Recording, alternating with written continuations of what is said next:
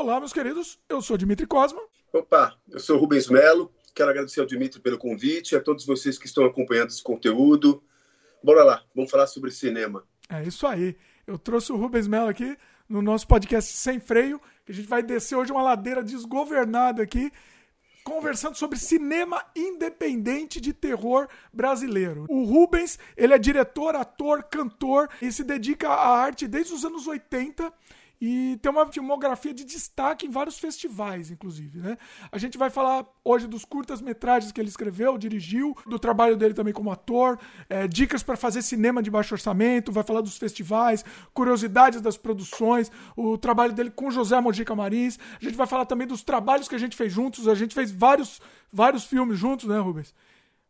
Momentos memoráveis, viu, cara? Saudades. Pois é, vamos Saudades. relembrar tudo isso Quero aí. rever o Horário Nobre, cara. O Horário Nobre, tô com muita vontade de rever, cara. Pois Quando é, é vamos falar do Horário Nobre aqui também, que é, é, é, é incrível. Assim. o trabalho do Rubens foi, foi incrível, a gente vai falar em detalhes. E foi um filme pesado, polêmico, inclusive.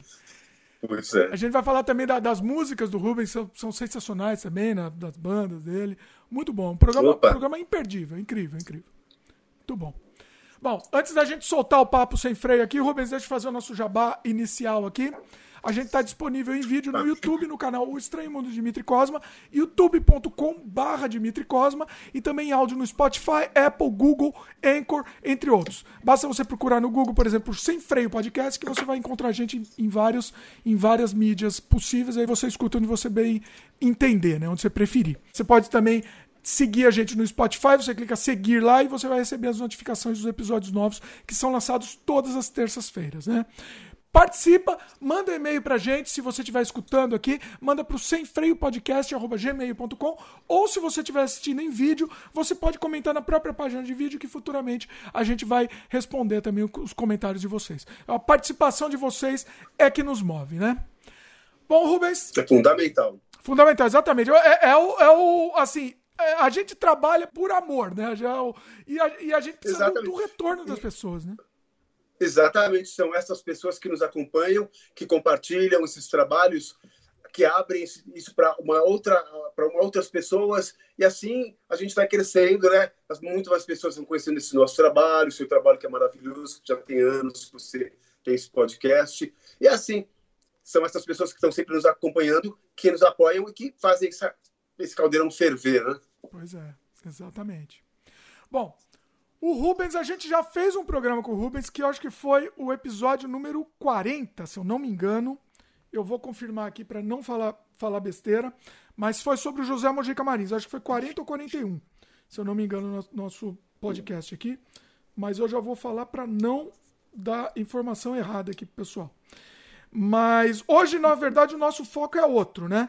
Na verdade, o foco hoje é falar do trabalho, especificamente do trabalho do Rubens, né? A gente focou naquele programa sobre o trabalho do José Mojica. Inclusive, falamos algumas coisas que o Rubens fez com ele. 42, falei tudo errado aqui, no episódio número 42. É, mas hoje a gente vai falar do trabalho do Rubens, dos curtas que ele produziu, do trabalho autoral dele, trabalho como ator também. Inclusive, o Rubens está com um projeto novo aí também que a gente vai falar, que, que, é bem bacana. Já vi algumas coisas aí que, que tá bem promissor também. Vamos falar sobre ele.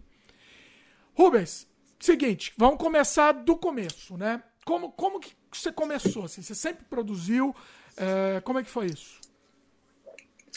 Dimitri, é, eu sempre tive uma paixão muito grande pelo cinema. É, tanto que eu conto que a minha paixão pelo cinema de horror, né, o cinema de gênero, começou quando eu tinha cinco anos, quando eu assisti a primeira versão do Fantasma da Ópera, com Lon Chaney, aquela versão em preto e branco. Depois assisti King Kong, a primeira versão também. Aquilo acho que bastou para mim entrar nesse mundo onírico, nesse mundo de sombras, é, que eu acho fantástico. Né? Eu sempre digo que filme de horror é uma poesia nas sombras. E, assim, efetivamente, nos anos 80 eu comecei os meus trabalhos artísticos com uma banda e também com um grupo de teatro que eu tinha da comunidade. E quando eu ganhei uma VHS, na verdade, eu tinha ganho, quando eu tinha acho que uns 12 anos, um projetor de vídeo Super 8 que meu pai me deu, que ele ganhou numa rifa no trabalho. Uhum. E tinha vindo junto com esse projetor um desenho animado. E nessa época, a Super 8 estava bastante em voga, né? E quando eu saí com meu pai para São Paulo, que eu passava naquelas, na Rua Direita, que tinha aquelas lojas de, de fotótica, que vendia esses filmes fotográficos que hoje já também são raridades, porque a gente vive uma época de, de digital, eu via aqueles Super 8 à venda. Tinha visto o Homem-Cobra, o Drácula, a versão de 79 com Frank Langella. E eu ficava assim, admirado. Eu falei, pai, compra para mim, pô, compra para mim, né? Falei assim, não, calma, vou comprar. Eu falei, mas se você comprar depois, vai aumentar. Mas fica tranquilo que o salário do papai também vai aumentar, né? E assim foi até que ele comprou para mim. Aí eu fiquei todo feliz, aquela ansiedade, coloquei no projetor aquela tela maravilhosa do, do, do, Drácula rasgando o pescoço do cara no navio e eu ali babando de felicidade. Então, eu com os meus 17 anos, eu comprei, eu comprei uma VHS, uma filmadora. E aí eu comecei a brincar, né? Pegava os meus sobrinhos e ficava inventando histórias. E assim comecei realmente o meu trabalho audiovisual, embora de uma maneira bem amadora, né? Porém, um pouco antes disso, de medo que eu esqueci de falar, é... o meu pai tinha feito para mim uma caixa de madeira que eu chamava de, de, de lanterna mágica, que era uma caixa normal. Na parte do fundo ele tirou e colocou um vidro e ele fez dois furos, colocou duas manivelas, né? Então eu pegava uma folha de sulfite, cortava ao meio e fazia desenhos, coloria tudo, ia enrolando como um rolo e colocava na, na, na alavanca de baixo. Então, na cima eu ia enrolando e os desenhos iam subindo, como se fosse uma história em quadrinhos. Porém, ao invés dos balões de texto, eu chamava as minhas vizinhas e a gente gravava, colocava a trilha sonora toda e fazia a, a, as narrações, né? Dublava a menininha que falava, gritava de medo, fazia o Drácula, o vampiro. E assim ia, cara. E era muito legal, porque tinha uma luz vermelha, quando era uma coisa infernal, um, um assassinato, azul para a noite, né? E a luz branca, que eu também usava às vezes para fazer de relâmpago. E era legal porque o som, né, que a gente gravava tudo naqueles gravadorzinhos de cassete e tal, é, eu ligava numa caixa acústica e ficava lá, e quando vinha aqueles momentos de impacto, eu aumentava o som no máximo, todo mundo pulava na cadeira, cara. Eu, eu, eu, eu regozijava ali nisso, cara. Mas é, aí então, depois eu entrei para trabalhar com, no Play Center, no Castelo dos Horrores, e eu, fui, eu comecei também a estudar, antes eu comecei a estudar com Mojica, é verdade. E a gente fez o meu primeiro curta com, assim, com várias pessoas, com roteirista, um cara ajudando na, na câmera, outro na luz, que foi assim, o primeiro trabalho pré-profissional que eu fiz, né? que foi o Sangria, que foi feito totalmente com, com os alunos do, do Mojica. Ah. Foi em 98, né? disso, né? É, 98. Eu tenho aqui uma 98, colinha aqui da sua, da sua 98. filmografia. Ah, bacana, porque para lembrar é, é. é, complicado. Em 98, a gente fez esse primeiro trabalho com uma grande equipe, porque antes era eu, com os meus sobrinhos, com meus vizinhos, essas coisas bem brincadeira, né? E aí fomos para Sabaúna, acho que em Mogi, se eu não me engano, e a gente fez essas gravações por lá. Hum. Depois disso, comecei um trabalho no Play Center, né? E eu fiz. Né, aí a gente ficou dois, três meses no Castelo dos Horrores e eles estavam para inaugurar o Catacumbi, no Hop Hari. E aí a gente foi para lá. A gente ficava a semana inteira numa pousada e vinha só os finais de semana para casa. Ficamos por lá uns três meses, até que a gente preparou o elenco que ia nos substituir, né? Para a gente poder voltar para o castelo e continuar a nossa vida normal. Hum. Numa dessas, é, é, eu levava sempre minha câmera, que eu gostava de documentar tudo, né? a, a, gente falou, vamos fazer uma história, vamos inventar, né? Então a gente fez no, da trajetória de volta do Hopi Hari para Pousada. E aí o filme chama-se Pousada dos Horrores. E foi totalmente no improviso, cara. Eu fiz uma espinha dorsal, falamos dos personagens, e aí foi tudo. E a gente editou na própria câmera. Fazia primeiro take, segundo take, tudo na câmera, dando pausa. Você cortava, olha só, você fazia exatamente, eu fazia exatamente isso também. Cortava no próprio VHS. Oh, que bacana, né? cara. Sem edição, né? O corte Exato. era tempo real, vamos é. dizer. Exatamente. Aí depois disso, a gente voltou pro Play Center e o pessoal do Castelo dos Horrores viu, né, o filminho e tal, ficou, ah, Rubens, tem que fazer com a gente, tem que fazer com a gente, não sei o que lá. Aí eu escrevi a história, o filme se chama Lâmina Vampiro, tem no Vimeo, porque o YouTube deu umas cortadas, né, proibiu algumas coisas, mas no Vimeo do Rubens Melo vocês encontram na íntegra. E esse foi um trabalho, um dos primeiros trabalhos assim que, que eu tive realmente uma equipe de suporte por trás, embora ainda não profissional, e que o, eu me pus à prova. O Lame, desculpe interromper, o Lame é de 2005. 2005, isso. Que, inclusive, o Mojica ele faz uma abertura falando sobre o, o, o que é o vampirismo, né? Que, que, que, ele assim, não era muito ligado nesses temas, porque ele é, prezava muito pelo horror nacional, pelas nossas lendas, nossos folclores, pelo nosso misticismo, né? E então a gente fez o Lâmia. Mas antes do Lâmia, é porque eu tô querendo meio que seguir um pouco na ordem aqui que eu tenho a minha, minha colinha. Ah, tá. Claro. Antes do Lâmia, okay. você tem aqui na sua lista Conspiração. Ah, verdade. Faz tempo isso, cara. Eu vou, eu vou, te, eu vou você te coordenar aqui na, na, na ordem da coisa. Perfeito. Nossa, é tanta coisa. Você tá, tá marcado o ano aí de quando foi conspiração? Tá... Você lembra? Oi? Conspiração. Conspiração, é, exatamente. Conspiração 99. Eu acho que foi. 99. 99, perfeito. Na época do concurso do Zé e tal. Foi feito. Cara, isso foi feito também na hora. Eu tava na casa do Fernando Rick, que é um grande amigo também, cineasta maravilhoso. Hoje também faz umas tatuagens maravilhosas. Então eu dormi lá porque a gente tinha ido para um evento que era da Devir, que era uma editora de livros que fazia uma, umas coisas também sobre cosplay. Acho que não era bem cosplay na época, mas era bem isso. O pessoal é fantasiado de personagens e tal. E a gente exibiu lá o Sangria, hum. que a gente tinha feito lá em Sabaúna em 95. E então fomos dormir na casa do Fernando Rick, que acabou tarde. Para mim, para Guarulhos era meio complicado e tal, né? Aí a gente dormiu lá. Aí nós acordamos, tomamos café e tal, e, pô, vamos fazer um filme? Vamos fazer um filme? Porque o Fernando tinha uma VHS lá também, né? Então vamos, o que, que a gente vai fazer? Ah, vamos fazer um brainstorm e pensar, né? Uma das hipóteses era o cereal assassino, que o cara comia um cereal e ele comia a gente por dentro. Mas aí eu falei, a gente começou a questionar, falei, mas como é que a gente vai fazer isso? Não tem efeito, não tem nada, não vai ser legal, né? Aí a gente chegou no consenso de fazer isso conspiração, né? É, que era um, um, grupo que se encontra, um casal que não estava fazendo bem, que tinha um, um plano para matar, que ela tinha um amante e tal. Cara, tem na internet também, cara. Eu acho que vale muito a pena, porque assim, todo mundo fez tudo. Todos, todos nós fomos câmera, foi eu, o Rick, um outro rapaz que agora não me lembro o nome, e a Denise Curelli, que faz a mocinha, né? Hum. A, a, vilã do filme também. Então, acho que estava ela e o marido, que sou eu, no caso era eu, né? E ela acaba vou contar a história. Ela me mata, só que na verdade essa morte é suspeita. E aí chega o amante dela, e eles querem se livrar do corpo, né? E só que nessa chega um terceiro, um outro amigo dele, deles. E aí eles ficam desesperados. E agora quem faz com esse corpo? que a gente faz com esse corpo? Vai lá, vai lá, tem dinheiro que eu vou daqui, que eu, que eu, que eu vou me livrar aqui, vou, vou esconder. Aí o cara chega, tal, eles entram na, na, na esbole das drogas, naquela loucura toda, né? Aí o cara desce, vai pro banheiro, esse amigo, aí fica o casal ali assim, poxa, será que vai descobrir? Será que tem uma, uma, uma, pista, né? Só que ele se intriga com algo, vai lá e pá! Conta ou não conto? Deixa o spoiler no ar, não, não é, Esse dá pra a gente assistir? Não, não dá pra assistir, né? Dá, dá. Eu acho que, eu acho que deve ter, mas vou contar. Conta aí, vai. Aí o pessoal assiste lá, com, com spoiler, meu. Perfeito.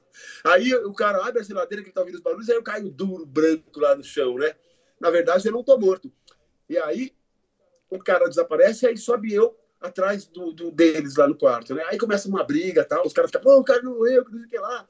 Aí eu sei que empurram pela escada, eu sei que fica aquela loucura toda, aquela zona, né? Aí esse amigo que foi lá, que viu que eu não estava morto e tal, aí ele chega, aí assim, ele revela assim, tá vendo? Eu tinha te falado que ela estava se traindo e tal, é, é uma vaca mesmo. Aí eles descem as escada juntos. E o casal tá, fica morto lá, os traidores, né, os amantes. Falando nisso, eu me lembrei do Desamantes. Quem não viu, tá nas plataformas digitais, tá no, no, no Amazon. Prime, é, tá no né? Amazon, exatamente. Tá boa, no... boa, Rubio. Obrigado pelo jabá. É o pessoal que não assistiu ainda. Vale a pena, cara. Pois é, tá, tá no Amazon Prime, pra é, quem é assinante, meu, meu tá amigo... de graça aí, pra quem, pra quem, quem for assinante do Amazon Prime, tá aí, disponível.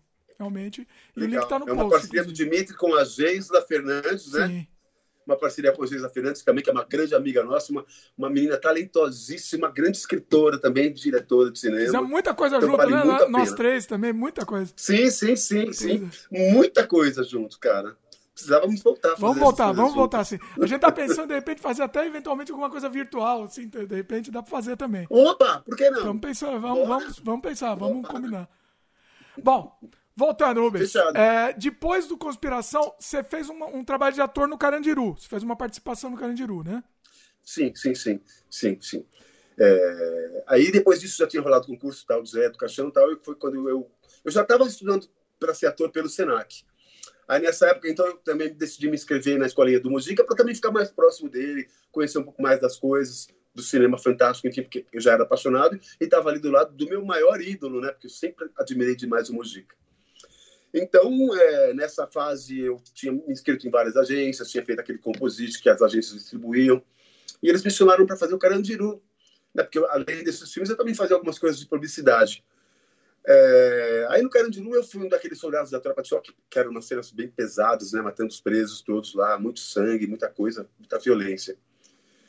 E foi o meu primeiro trabalho profissional, e aquilo deixou, assim, sabe, pegando cada vez mais o gosto pela sétima arte, pela forma como a, a, equipe trabalhava, sabe? Cada um. É aquilo, cinema não se faz sozinho, se faz em equipe, né, cara? É uma das artes mais caras, como eles falam. É, Para mim, é, é a primeira, segunda, terceira, quarta, quinta, sexta, sétima, oitava maravilha do mundo. O cinema é, é magia, né, cara?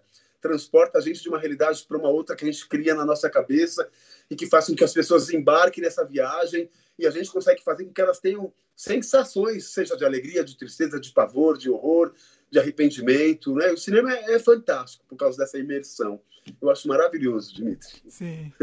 E o que, sabe o que é incrível? Olha isso. como esse mundo é pequeno. Porque é, a produtora do nosso filme Desamantes foi a Renata Moura, que trabalhou como produtora no Carandiru. E eu acho que vocês acho que vocês nem olha, se conhecem, né, Vitor? Acho que vocês não se conhecem. Provavelmente não. Olha, olha isso como é pequeno. Isso a gente Incrível isso. Muito. De repente, se a gente cruzou lá, é, era tanta gente que não dá nem para lembrar. Pois é, é o Carandiru é um elenco gigantesco, né? Pois é. Pois é, pois é. Inclusive, a, a gente tem um podcast com a Renata Moura falando do Desamantes. Eu, já que a gente tá fazendo o jabá aqui, deixa eu fazer mais um, um jabá aqui falando qual foi o número do episódio aqui, porque recomendo também o pessoal assistir. Número é, 40. Opa, esse... Episódio 40.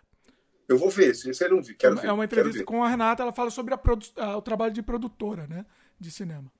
Bacana. Bacana. Bom, Rubens, vou seguir aqui no, no, na minha colinha aqui, tá? Pra, pra te lembrar. Acho tá, que facilita, porque aí, então. aí você lembra. Cenas bizarras dentro de uma mina de ouro, 2004. Caramba! O nome, na verdade, é outro. É que esse nome estava no contrato. Eu não consigo me lembrar agora o nome correto desse filme, como foi lançado. Hum. Mas esse filme foi bizarro, cara. Bizarro. Pelo nome, mas. Porque o Mojica. ah. é, é, conta uma história de, de, do Mojica. Ele é um senhor que vive num, num lugar meio escondido, tem uma, uma, um lago sujo e tal. É uma história que conta, que fala sobre doppelganger, sabe? Aquele duplo. Hum. Tem uma pessoa do bem e uma pessoa do mal, tal, né? Com as mesmas características e tal. Ah. E o Mojica é um senhor que fica pegando coisas velhas, tal, assim, alguma coisa assim, pelo que eu me recordo. Eu não cheguei a ver o filme, eu acho que eu cheguei a ver uma vez só esse filme montado. E tinha uns, uns, uns caras violentos que ficavam lá por esse lugar tal, e eles atacam o Mojica. E, né, para aí, o que, que, que é o meu, meu papel nisso aí? Era ser o, o dublê do Mojica, cara. Mas olha como o Mojica é doido. Que para eu ser Mojica, não, não, tinha como, porque o Mojica era fortão, e eu, naquela época, era bem. Bom, eu, já, eu sou meio magrelão ainda, era mais novo, não tinha nada a ver com o Mojica, ele era meio calvo, eu estava todo cabeludo. Aí os caras, mas ele que é o seu dublê? Ah, mas o Mojica me levou por. Né? Ah, o Ruba, oh, meu amigo, vamos lá fazer um filme. Você conhece o Mojica, né? Cara? É, ele, ele é muito sonhador, jeito, né? Tudo. Nunca imaginou, pô, para ser o dublê tem que ser no mínimo parecido fisicamente, né? Eu até parecia com ele, mas quando ele era mais jovem, quando a gente caracterizava o Zé do Caixão, mas não tinha nada a ver. Aí os caras, não sei o que lá, aí tiveram que fazer uma touca para ficar careca. E os, os caras pulavam para cima de mim porque eles queriam me afogar no, naquele, naquela água suja. Hum. Mas eu fiquei morrendo de medo, porque tinha acabado, eu tinha sido transplantado há pouco tempo. Ele me deixou, não, não vai enfiar esse cara nessa água suja, não, não vai enfiar a cabeça dele. Ah, te protegeu, te Aí, protegeu. Também, também. As produtores foram lá, não, como a gente vai fazer? Então, na cena que eles vão pular no Mojica, aí eles cortam, já tá todo mundo em cima de mim também, para não mostrar que a diferença física, né? E aí eles me jogam para cima de um, de um tablado que estava sobre a água. E aí eles ficavam tudo em cima de mim, começavam a bater, aí cortava pro Mojica lá, agonizando. foi uma loucura, cara. Isso, mas esse foi na oficina do Mojica? Como é que foi? Esse daí foi. Não, não, esse foi feito por dois diretores, dois americanos. Hum. É, que eu não me lembro o nome deles agora. Mas foram dois diretores americanos. Olha só que interessante. E, e o, problema, o, problema, é que nem dá para lembrar o nome do filme, né? Esse nome é provisório, esse nome que, que eu falei. É, o nome o nome verdadeiro, quem uma vez me disse foi o Carlos Primati. E eu, em vez de anotar, né, colocar no meu currículo como o nome correto, está aí até hoje. É, eles colocaram isso no contrato, então ficou, né? Mas vou pesquisar vou alterar e aí eu te digo qual é. Porque eu vi na internet, inclusive, cara, no YouTube, deve estar lá disponível. Hum. Ah, tá disponível? Tá inteiro? Ah, eu cheguei a assistir, assistir online, assisti. Olha. Foi, foi, foi. Oh, manda depois pra mim, ó, vamos fazer o seguinte. Infer... Constructions Infernales. Se eu não tô enganado, hein? Constructions Infernales. Eu vou pesquisar. Pesquisa, depois Deve passa que aí vai estar tá no, nos links comentados aqui. Aí o pessoal vai poder Perfeito. assistir no, nos links Joia. finais. Eu vou até anotar aqui, depois Bacana, eu te lembro. Eu vou tá? rever. Bom, Legal. agora finalmente a gente chega no Lâmia, que você falou do, do primeiro filme que você, você achou mais sério, assim, mais, mais, mais trabalhado. Vamos, vamos pro Lâmia aí. Tá, então o Lâmia, como eu disse, foi uma, um trabalho que eu tenho extremamente, extremo carinho. Primeiro que era o tema de vampiro, que eu sempre adorei, né? É, e foi um filme que eu chamo de laboratório, porque ali eu estava colocando à prova as maquiagens que eu tinha aprendido no Castelo dos Horrores, edição que eu tinha feito um curso e roteiro e direção, porque o, o, Lame foi o primeiro roteiro, né, com começo, meio e fim, com uma história bem amarradinha que eu fiz. E com efeitos, com todas essas coisinhas. Aí o cenário maravilhoso que era o Castelo do, dos Horrores lá no Play Center. Então foi assim, eu achei muito sortudo para fazer o primeiro filme bacana com tudo isso.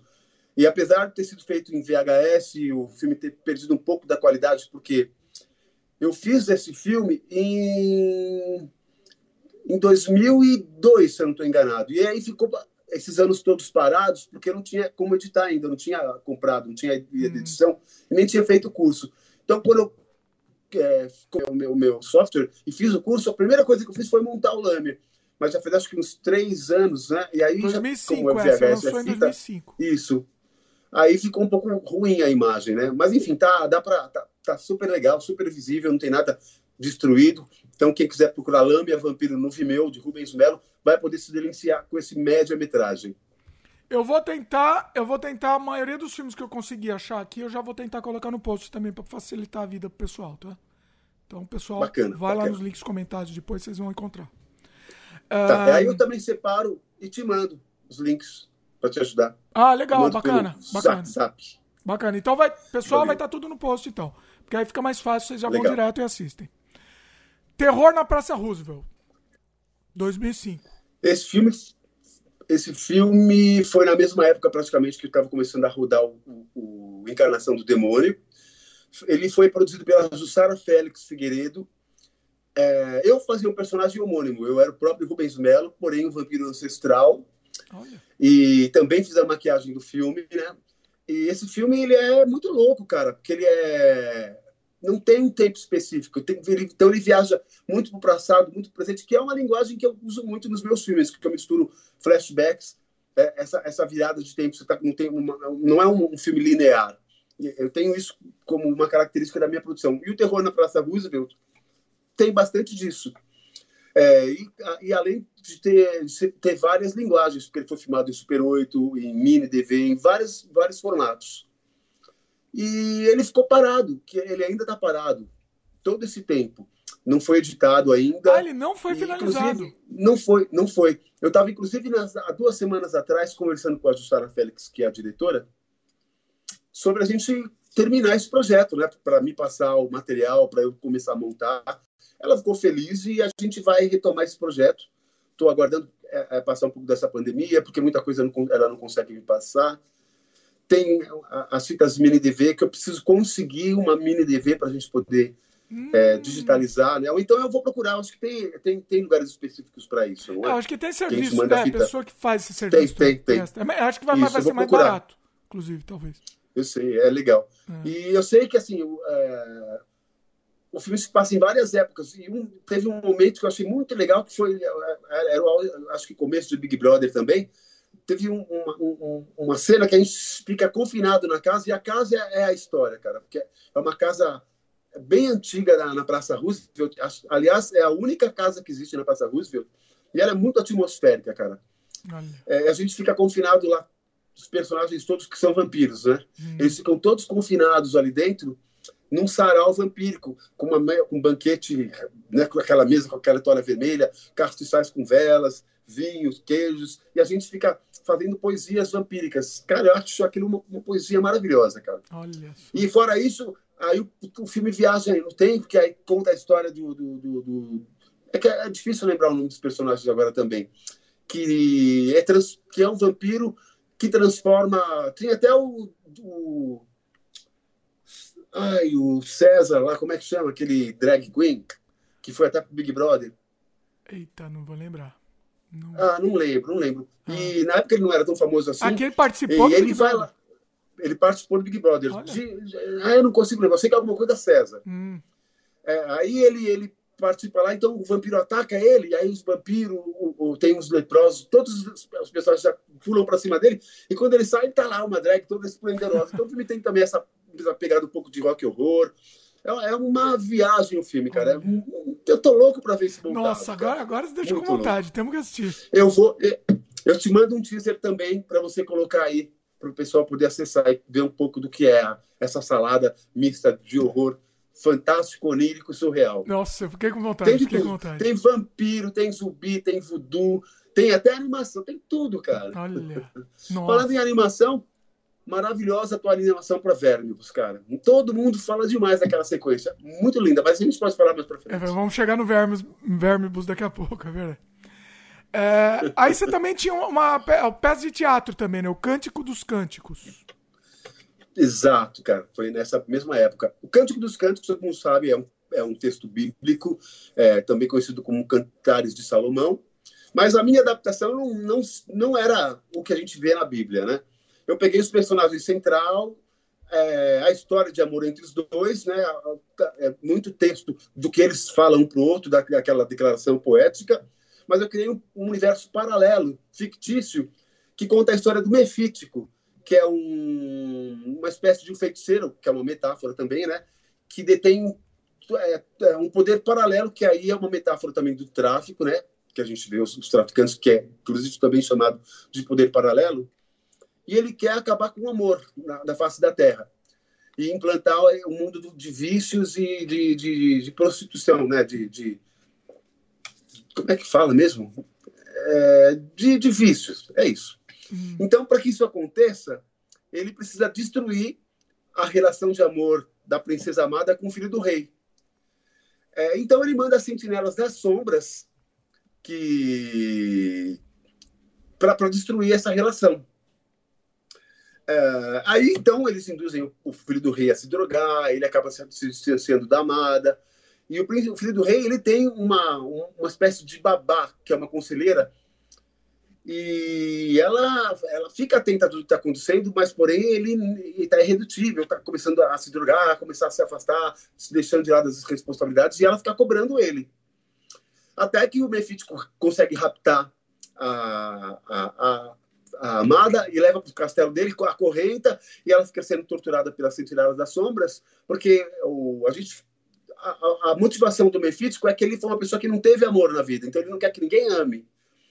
E ele manda as sentinelas, então, para levar a promiscuidade, a sexualidade. Era a promiscuidade que eu queria lembrar aquela hora.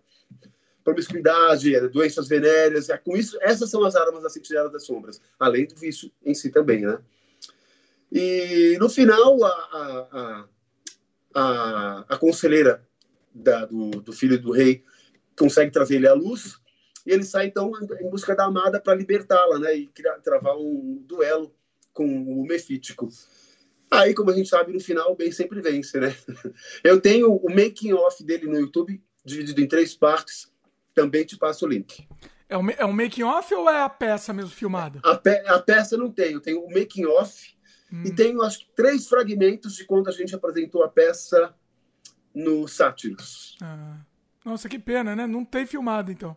não peça, tem, cara. Não é. tem, não tem. Mas no making off tem as cenas tanto da versão que eu fiz em 2012 quanto a versão de 2005. Hum. Então, eu acho bem legal, eu acho bacana, porque a gente mostra todo o processo.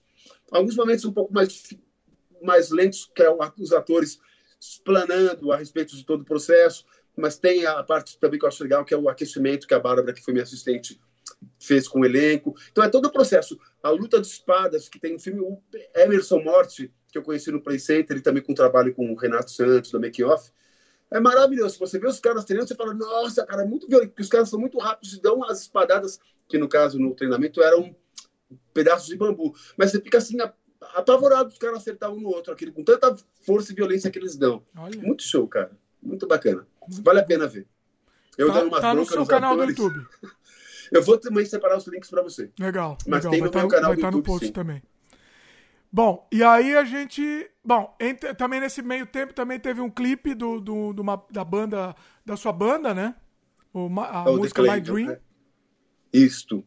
Exato. Fala um pouco da sua fez- banda, já que estamos nesse meio tempo aqui, acho que vale a pena. Tá, então, vou resumir um pouco minha trajetória com bandas. Hum, Eu comecei, como eu disse, nos anos 80, a minha primeira banda foi o Grupo Voo, ali que eu não era nem vocal, eu fazia guitarra base, todo mundo cantava, até que o pessoal, não, mas sua banda é mais legal, sua banda é mais legal. Aí eu acabei assumindo e deixei até de lado o instrumento. Que eu me arrependo até hoje, porque agora estou muito enferrujado. Só uso o violão para fazer. Você parar e Só uso para fazer.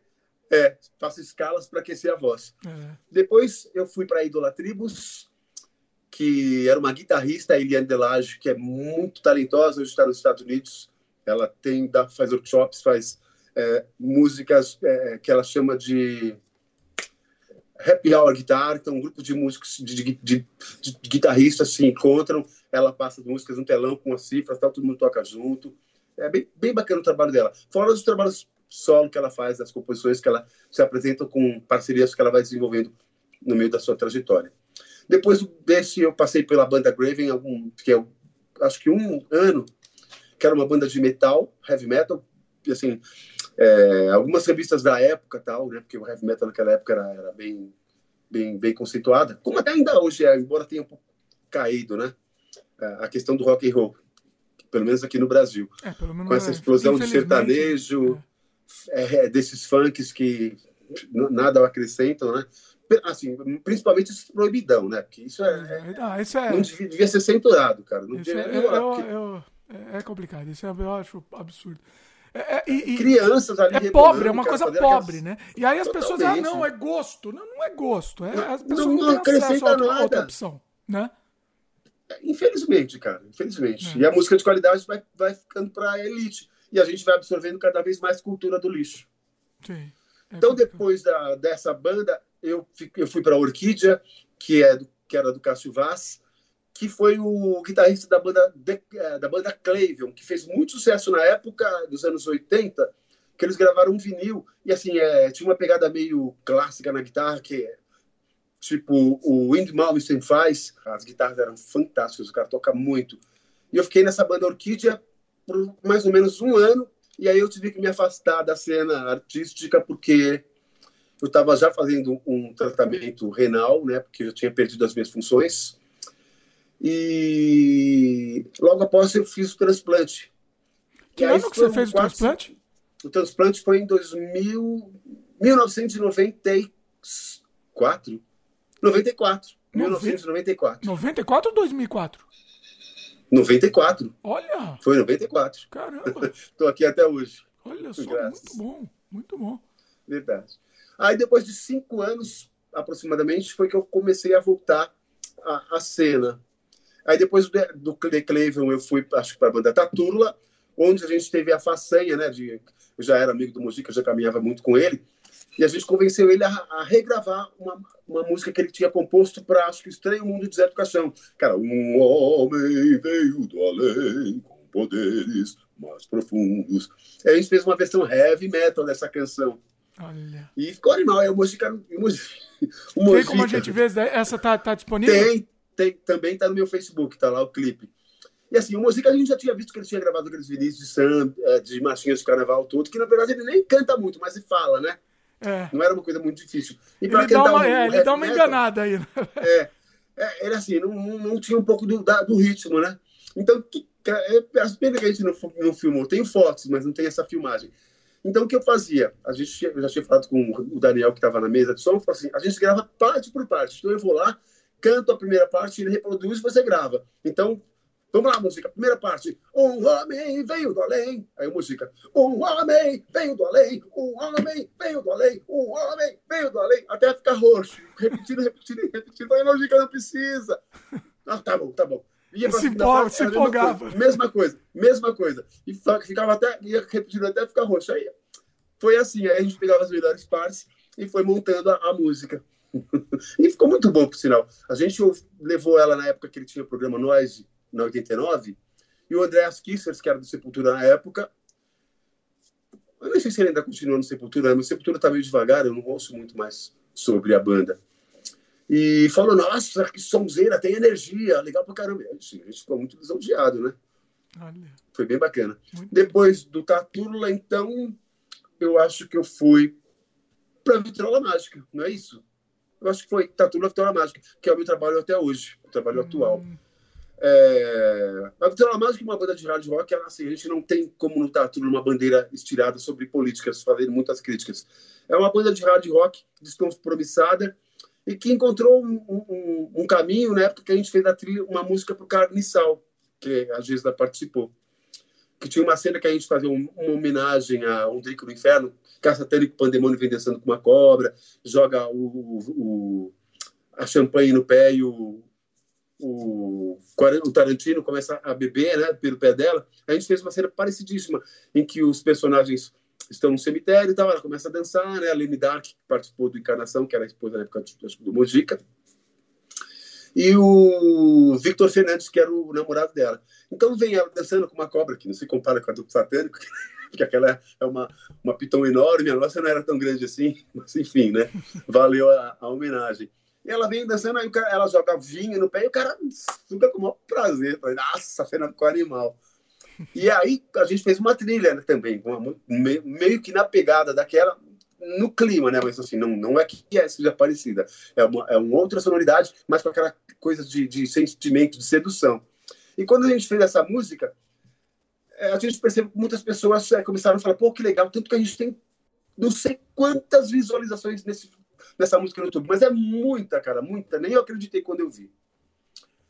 É, e aí a gente falou, pô, acho que esse é o caminho, né? Fazer um, colocar um pouco dessa pegada de sexualidade na música, sem ser essas coisas que a gente está acostumado, porque era uma banda de rock que trazia essas pitadas de sensualidade, dentro de umas letras poéticas, que a gente tinha até por influência. O Bocage, que inclusive é uma música que eu compus também, o Baudelaire, o Bukowski. Então tem essas pitadas, um pouco mais poética, com essa pegada um pouco mais sensual, embora muitas coisas também sejam metafóricas.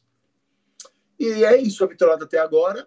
A gente teve a Vitória teve quatro formações, agora a gente está reestruturando. Quando passar essa pandemia, esse isolamento social, a gente retoma os trabalhos com, com novos músicos e vamos para o estúdio também gravar o nosso novo trabalho.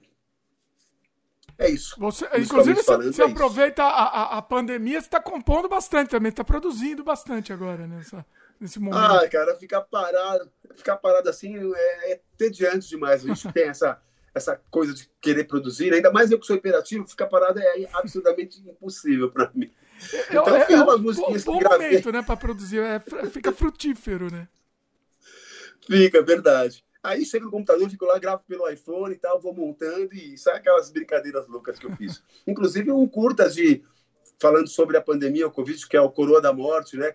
Que eu fiz tudo sozinho. Eu fiz a, eu fiz a câmera, fiz o roteiro, fiz a locução, eu interpretei dois personagens, eu editei. Quer dizer, eu fiz tudo sozinho. Aí eu tive algumas colaborações, é, como a Jussara, que traduziu para mim, mas foi totalmente pela, é, pela internet.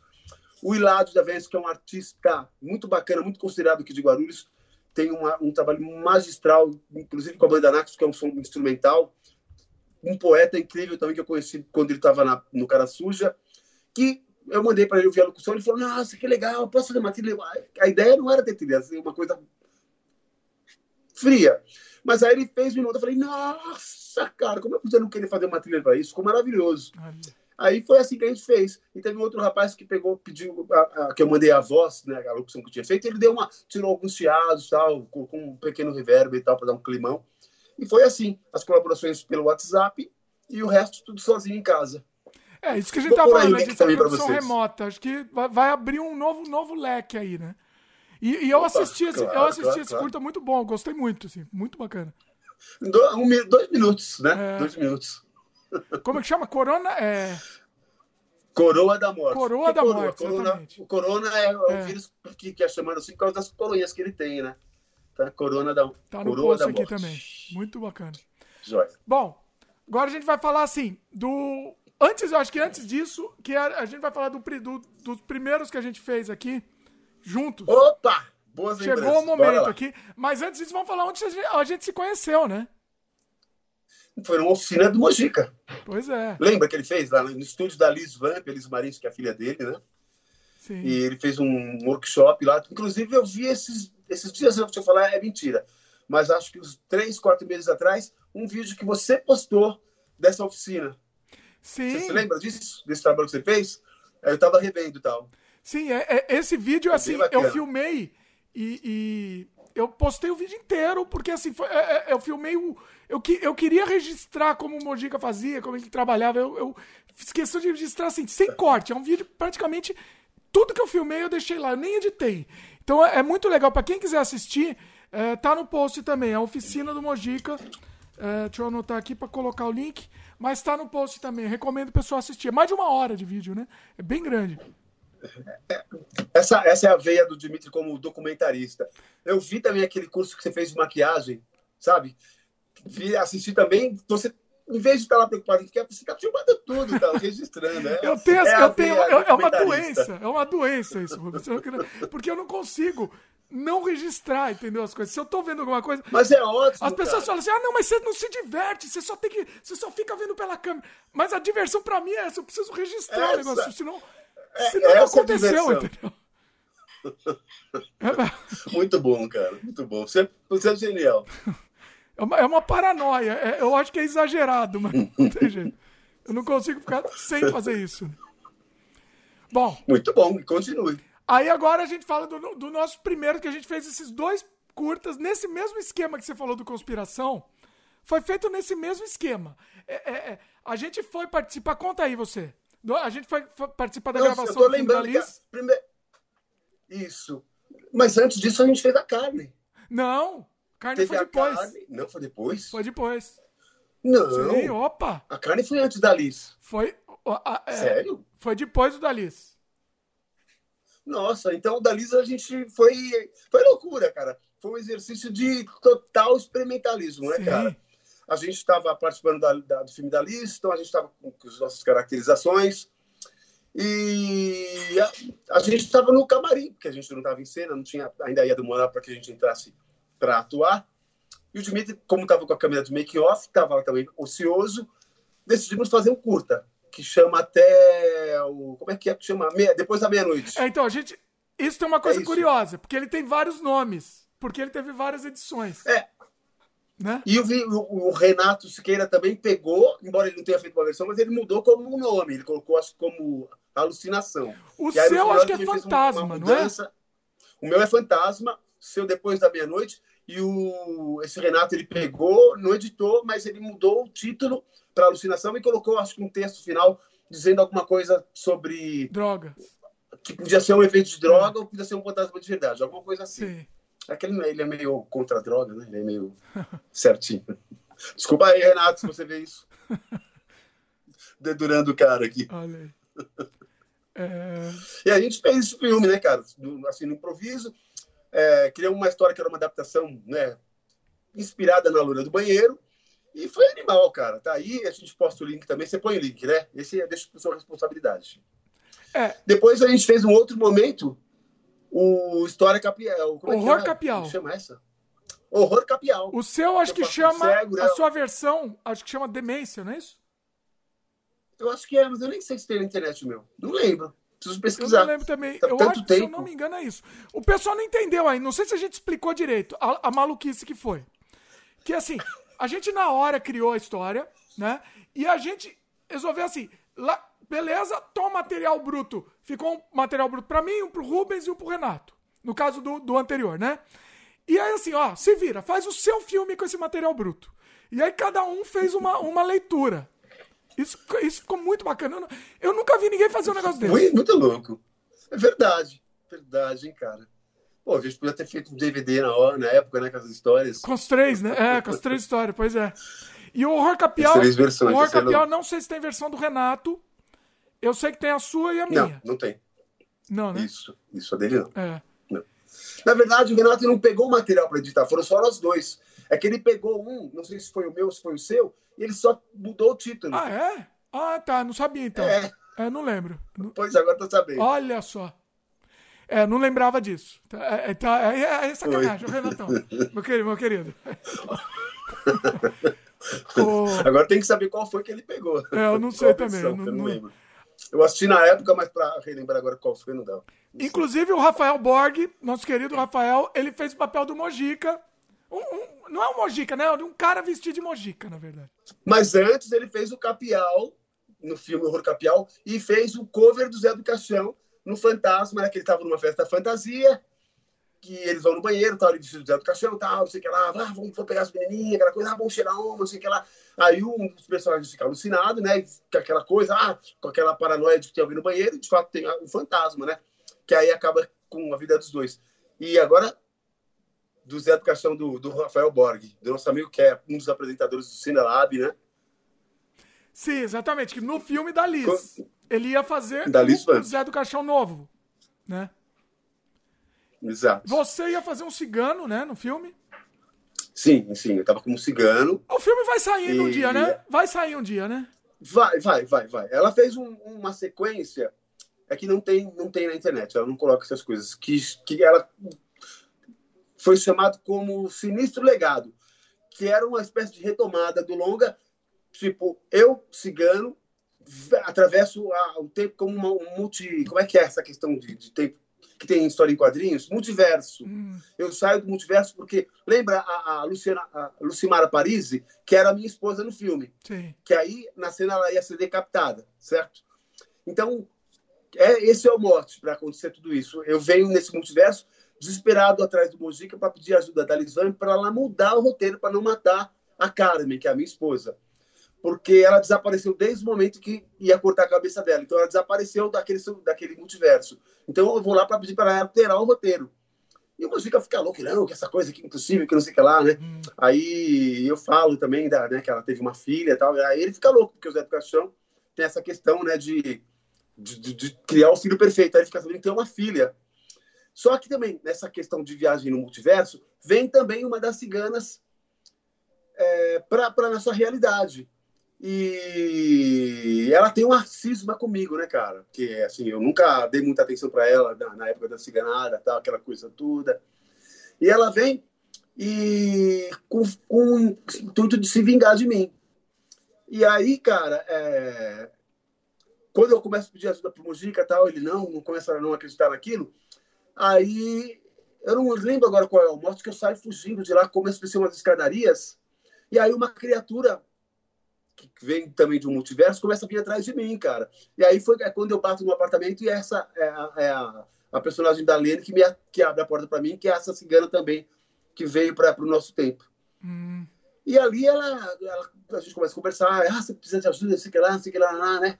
Aí ela fala alguma coisa, aí eu dou aquela engasgada na água, mas quem é você, né? Ah, você não lembra de mim, sei que lá, na sua cara e tal. Ela pega um vidro e corta o meu dedo, um copo. E aí nessa aparece o Mojica que, que, né, que vem do além, que é aquela coisa do Mojica que vem do Zé do Caixão, que é aquela dualidade. Ele faz o Mojica é mesmo no filme. O... Ele faz o Mojica e depois ele se transforma no Zé do Caixão. Ah.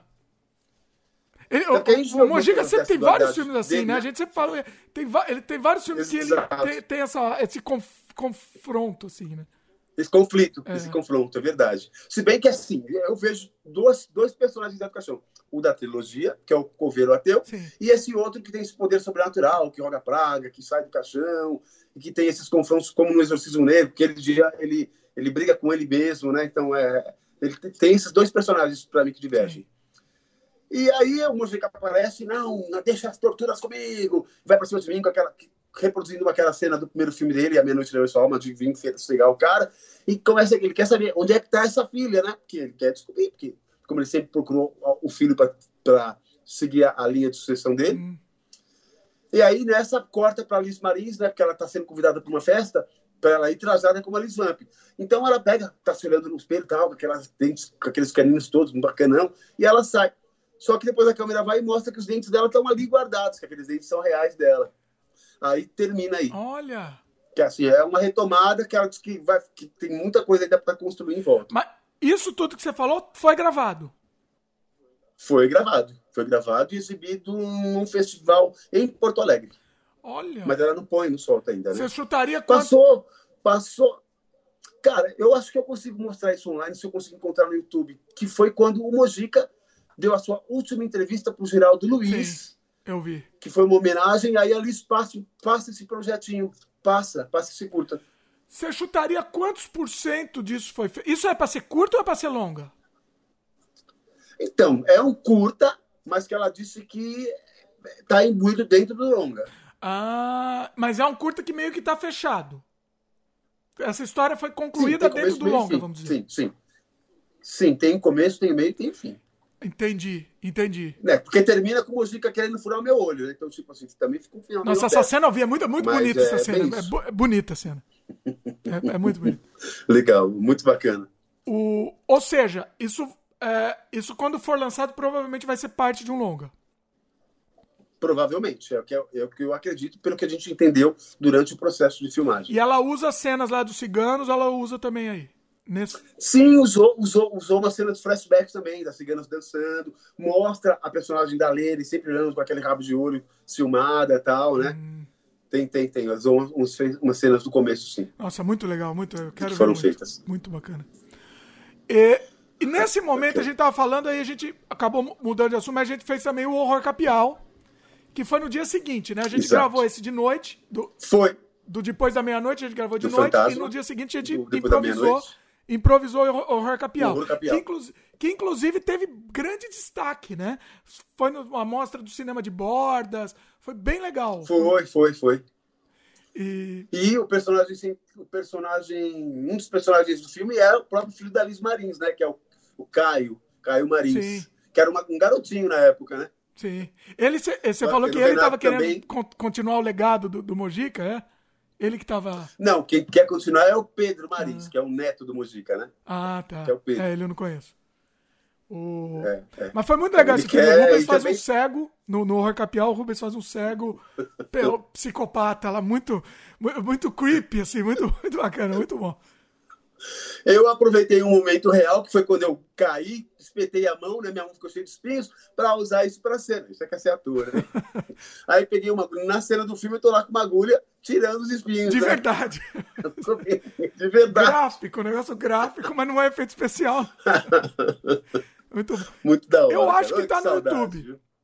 Não tenho certeza, mas eu acho que tá no YouTube. Se não tiver, eu vou dar um jeito de disponibilizar o pessoal nos links comentados aqui.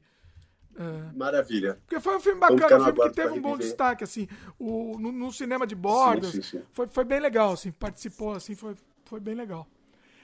E também no improviso, né, Rubens? Lembrando que foi assim, foi tudo no improviso. Gente... Total. Total, total, total. Na hora a gente falava, agora é isso, agora é aquilo, e falas, diálogos, tudo era improvisado. A gente, na hora que, que ia criando, né, Dimitri? Você criava, dava as ideias e tal. É todo bom, mundo, né? Assim, todo mundo é um negócio colaborativo é, mesmo, é, né? Foi é, muito legal por conjunto, isso. Foi conjunto.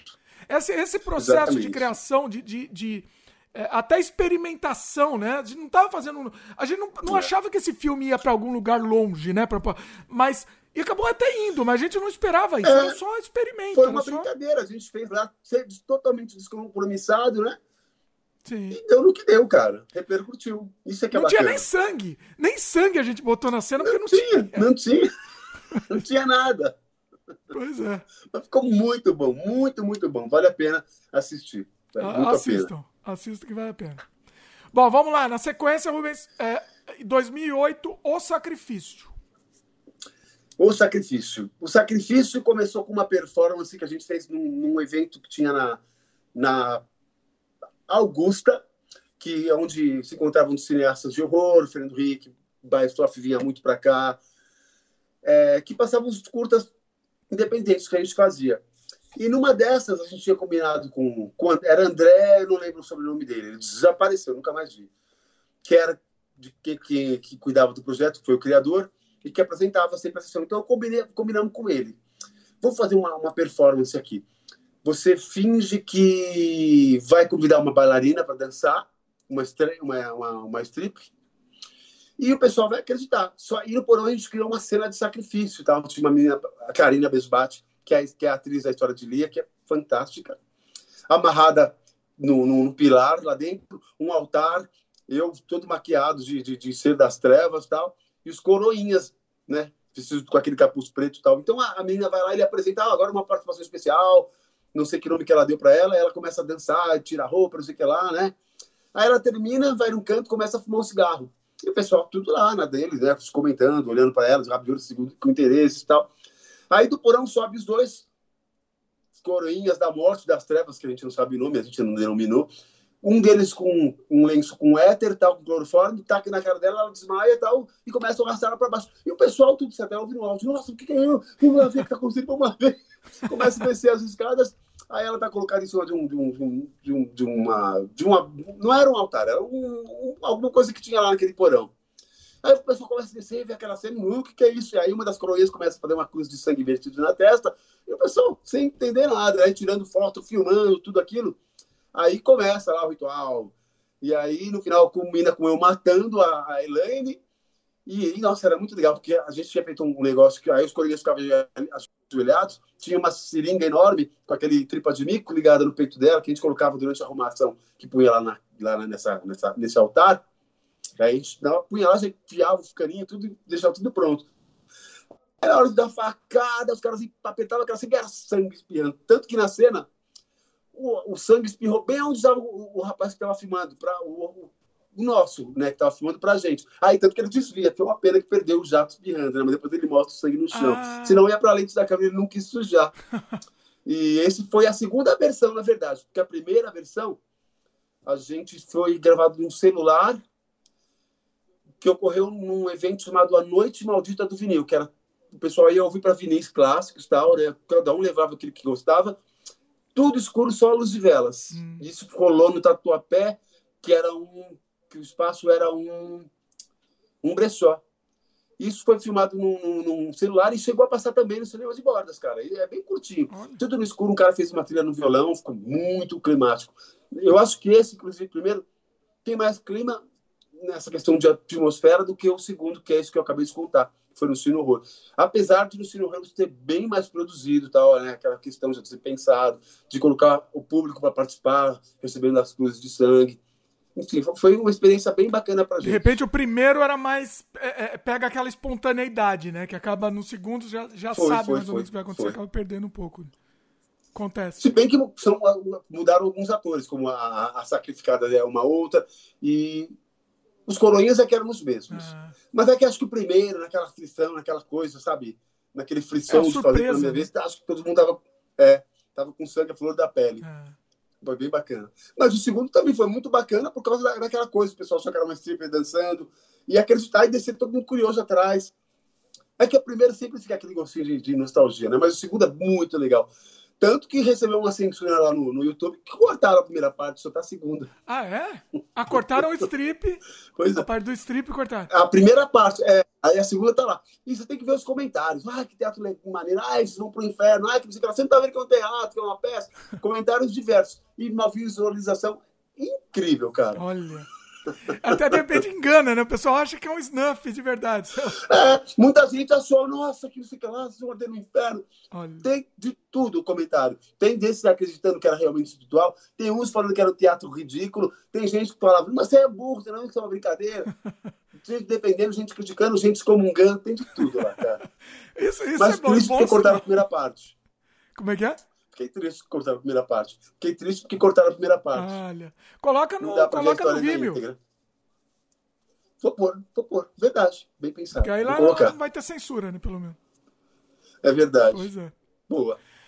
Uh, antes da, antes da, da carne, vamos, vamos continuar com mais alguns aqui. Que a carne é um, um, um momento especial aqui que a gente vai conversar também.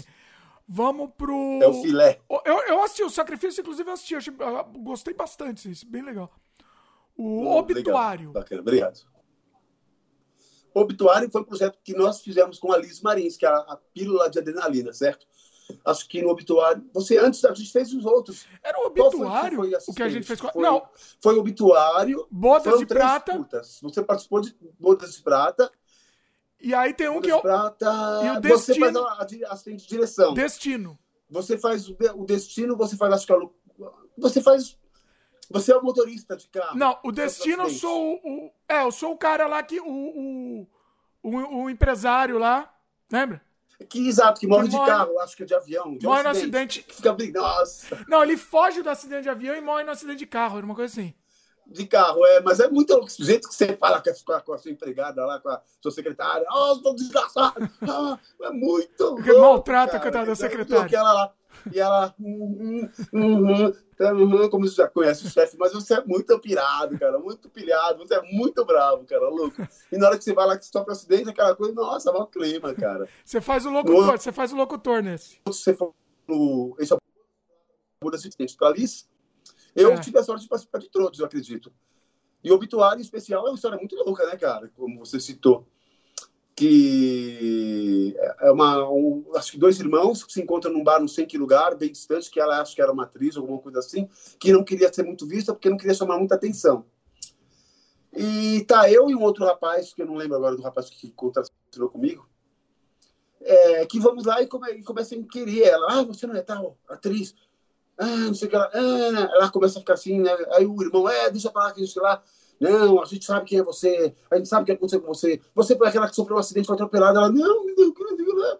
Aí ela começa a se decompor, aparece a cicatriz, o sangue, aquela coisa. Muito típico. É bem, bem história de contos do horror, histórias da cripta, né, cara? Eu adorei isso. A história é muito boa, cara.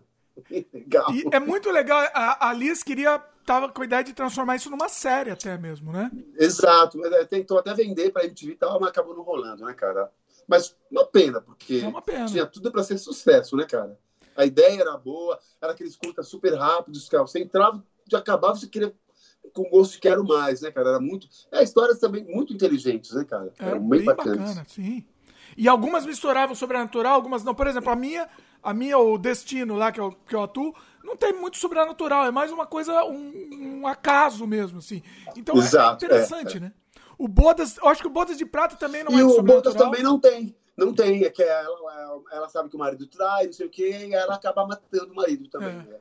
Acho que sobrenatural mesmo foi só o obituário. É. Mas mesmo as outras não tendo essa questão de sobrenatural, eram histórias incríveis, cara. Incrível. Que eu acho que está disponível na internet. Eu, eu, gosto muito. Eu acho que não está disponível, né? Tá sim. Tá? Tá, tá no YouTube. Tá. Eu caço pro link Ah, também. legal, legal. Nossa. Boa. Depois vai ter que fazer uma, uma boa caça aí, Rubens. Vai ter que... Vou fazer uma boa caça. Faço suas, te mando pelo WhatsApp. Bacana. O... tranquilo. Aí você me falou, não tá nem na minha pauta, mas me lembrou de uma coisa pra gente com, com, comentar aqui. A gente tava, hum. em cima também disso, a gente tava pensando até numa série também de fazer, lembra? Chamava, eu não lembro do nome. Não lembro, mas eu, eu lembro que a gente chegou a comentar assim. O Manipulador. Lembrei. Ah, meu Deus do céu, cara. Lembra? Olha que viagem, Olha. cara. Fala aí, fala aí. não deu certo. Puxa vida. Foi muito louco. Ah, eu não lembro também muito para falar agora. Eu nem lembrava desse momento, cara. Eu sei que era uma história que, tipo, é, o criador, né? Que ia contar as histórias e tal. Eu acho que a gente ia reproduzir as histórias em live action, né? Tipo, começava a contar a história e a gente tinha as, as filmagens, não era isso? Era isso. E a gente pois já é, começou, é, a gente é, escreveu várias histórias. Eu acho que eu tinha, eu acho que eu, eu lembro de uma que eu escrevi, inclusive, que era. Ai, qual que era, cara? Que era, acho que, de um cara que, que, que era um investigador. Puxa, eu lembro dos fragmentos. Ai, caramba, eu só lembro de muitos fragmentos, não consigo nem sua, contar a história. Sua? Você que escreveu é, essa? Essa é a minha. Eu lembro ah. da que eu escrevi, mas eu lembro que você tinha várias histórias. Eu lembro que você tinha uma de investigador, sim. Eu lembro, de, é verdade. É, que eu lembro que. Eu, uma cena que eu me lembro é que ele estava carregando uma malinha com rink e quando ele abre, estava cheio de vermes. Eu, falo, eu lembro por causa que, que eu era transplantado, né? Então, ah. isso, eu, eu, lembro que, dessa, que isso é uma coisa que marcou bastante. Mas é, eu acho que chamava O Riso do Palhaço. Olha. O Riso do Palhaço. O título eu lembro, mas a história se perdeu. Você não tem gravado, você não tem guardado? Eu tinha, mas eu perdi tanta coisa de mim com essas formatações de computador, com esse vai para lá, vai para cá. Teve uma época que travou tudo e não consegui recuperar nada. Mas era isso, ele era um investigador sobrenatural que estava, acho que, que pesquisando algum crime. Era bem isso. Ele era um investigador sobrenatural. Ó, me cobra, porque se você me mandou, provavelmente, talvez eu tenha. Putz, me cobra. Então eu vou te cobrar, Não, cara. me cobra que eu vou procurar. Vou te cobrar. Cara, Tá, Nossa, ó, que maravilha, grande chance. meu. Grande chance. Putz, vai ser maravilhoso reviver isso. Vou, vou, vou oh, dar uma procurada. Vou, Quem sabe a gente não não curta também, né? Tá, é... acho que é o sorriso do palhaço. Eu devo ter isso. E, e aí, o que que acontece? Uh, na sequência aqui, a gente tava pensando nessa série, a gente tava pensando em várias ideias. Ah, eu, eu lembro de uma história Nossa. que eu pensei nessa pra série do Manipulador, que era assim, era um velhinho muito rico, milionário, que, os, que ele, tá, ele tá quase morrendo e o sonho dele na vida era matar uma pessoa. E aí ele. Tô lembrando. Lembra tô dessa? lembrando, tô lembrando, sim. Lembro, sim, lembro, sim. Muita pouca coisa, né, cara? Não lembrei do que eu escrevi, vou lembrar do quê. Mas eu lembro dessa pontuação que você colocou aí. Lembro, cara, do cara rico, queria matar. Nossa, eu tenho que. Vou, vou atrás Continua, disso daí. Vou continua. atrás desse material. Eu devo ter. Eu devo ter tudo Por isso. favor, cara. Eu vou, eu vou procurar. E eu lembro também da. Tem também um curta que a Corte Seco fazia, que era tipo pílulas de adrenalina também. Eu lembro da Zeida, daquela lá, de que ela ficava preocupada olhando o relógio, que ela morre, que ela se mata afoga- afogada na banheira. Sim. Tem vários. eu- Que uma que Eram foi com a também, que acho que quem não vê coração, não- quem, o que o coração não viu, os olhos não sente, não é? Essa é uma delas Sim. que é. Que, Que o eu cara arranca disso, o, olho do, do- os olhos do, cora- do namorado. É, é. É. Isso tem na internet, porque foi gravado isso. Eu acho que tem na internet. Tá, tá, tá disponível. Putz, Eu cara, acho que tá disponível. maravilha. Eu vou. Show, show de bola. Eu vou anotar aqui. Eu acho que era a trilogia das frases. Acabamos. é, Ah, eu acho que sim, eu, eu não, não me recordo. porque cada um era uma frase popular, assim, né? Sim, sim, sim. Exatamente isso. Exatamente isso. Eu vou, eu vou colocar. No... Nossa, esse post vai ficar gigante aqui, pessoal. Vocês vão, vocês vão se divertir aqui. Mas vão, vão se deliciar com essas peripécias audiovisuais. Tem muita coisa. Aí, bom. Aí, assim, nesse meio tempo, em duas. é, porque você gravou antes, mas depois foi lançado depois. Mas temos aqui Encarnação e a Carne. Qual que você prefere? Primeiro. Falar. Bom, vamos falar então do Encarnação. E a gente fala com carne depois Tá também com mais carinho, que foi um projeto que nós participamos juntos. Pois é. Bom, Encarnação do Demônio é, é uma história clássica que encerra a trilogia do Zé do Caixão, né? Começado com A Meia-Noite Encarnarei na sua... é, A meia-noite encarnarei no teu cadáver. A meia-noite levarei sua alma. Esta noite encarnarei no teu cadáver. Ah, peraí, antes disso. Rubens, deixa eu, eu, vou ter que, eu vou ter que confessar, eu vou confessar que eu amo, todos sabem que eu amo o Mojica, mas eu não consigo, eu sempre confundo os dois. Eu sempre misturo. Mas vocês acabaram de ver que eu acabei de cometer esse ato. Se até o Rubens misturou, então eu tô Mas, liberado, enfim. posso misturar também. Pois é. Então, e o que, que acontece? O Mojica, na época, ele estava meio mal de saúde e tal, ele queria terminar essa trilogia, ele procurava um ator para poder fazer o Zé do Caixão, porque a história, segundo ele, se passaria nos anos 60, e ele não poderia interpretar. Porém, o projeto ganhando força, a Gulani entrou para a produção, e que eu acho extremamente justo, eles queriam que o Mojica fizesse o Zé do Caixão, tanto que eles mudaram o roteiro para os anos atuais, né, para nossa época e que justificava música mais velho e tal, aquela coisa toda. Não tinha nem como ser de outro E- jeito, né? Não tinha. É, eu concordo, cara, eu concordo. Imagina, eu não sei nem como seria a recepção se eu tivesse feito Zé do Caixão. Não sei. A gente, na época, fez várias performances, eu como Zé do Caixão, um- no Sesc da Vida, e ali eu comecei a perceber, porque eu ficava 70% em cena como Zé do Caixão e eles outros 30%. E o pessoal, no começo, vinha, né, eu carregando o caixão tal, aquela coisa, e na hora que eu, taca- que eu arrancava a, a- a- ca- porque isso aí era bem violento, isso aí foi bem é, eu que quis fazer, né? Eu começava a tremer dentro do cachorro, o cachorro começava a dar aqueles e eu empurrava a porta pra cima, cara, não sabia nem onde que ia cair, e ficava com as mãos, aquelas unhas pra cima, né, cara? E o pessoal achava mesmo que era mochica. Aí quando eu levantava, você via aquela, ah, aquele burburinho, né? E aí as guardiãs vinham, me punham a cartola e ficava toda aquela performance e tal. E aí elas também começavam a falar que eu não era o Zé do Caixão, e eu falava, ah, eu sou aquele que devia ser, que sempre foi. Até aquelas frases loucas, tipo mojiquianas, né? tipo, aqui o presente é o passado, o passado é o futuro, e o futuro é o presente. Essas loucuras todas. E aí eu começava a afrontar, e aí começava a bater nas guardiãs, aí vinha um mojica, não, não toque nas minhas guardiãs, seu impostor. E aí a gente ficava se degladiando no palco até que ele vencia. Era bem, era bem gostoso, eram bons tempos também. Então aí rolou o filme do, do Encarnação do Demônio, e aí eu fui um dos servos dele, né, que é- é- essa tomada, essa, essa sacada foi do, do Denison Ramalho, para retomar aqueles, aqueles discípulos que ele tinha no Estranho Mundo de Zé do Caixão, que ele era até o Oxiaco 10, que é Zé do Caixão contrário, não é isso? Sim, sim. E aí ele quis tipo, retomar esse, essa questão de, desse servidor, desses serviçais do passado. Mas no segundo, E- no segundo filme já tinha, tinha o Corcunda, né? O Corcunda, exato, que também é retomado no Encarnação Sim. do Demônio, é verdade, É. bem lembrado. Bem lembrado. Que no Encarnação é até o, o Corcunda que, é, que, tem, que fica encarregado de trazer esses ajudantes, esses serviçais para o Zé do Caixão. Sim. E assim, uma homenagem que o Mojica falou para mim, vou fazer uma coisa bem legal para você no filme, nesse filme. Que é quando no final eu visto a cartola e a capa do Zé do Caixão. Quando o policial me, me dá o tiro. Aí ele falou, vou fazer uma homenagem para você. Olha só, é Eu fiquei verdade. muito, muito feliz, cara. É verdade, só, estamos dando assim. spoiler aqui, mas a, a sua morte é. Você tá, você tá meio que você se vestiu de, de, de Zé do Caixão pra, Exatamente. pra ele escapar, exatamente. na verdade. Então foi meio que. Exato, exato. É, Isso, exatamente. Porque todos os servos morrem naquela cena, né? sim. Mas aí eu boto a capa, a cartola e falei, pô, que gostoso, né? muito, Muito legal. legal. Muito legal. O Mojica é uma grande pessoa.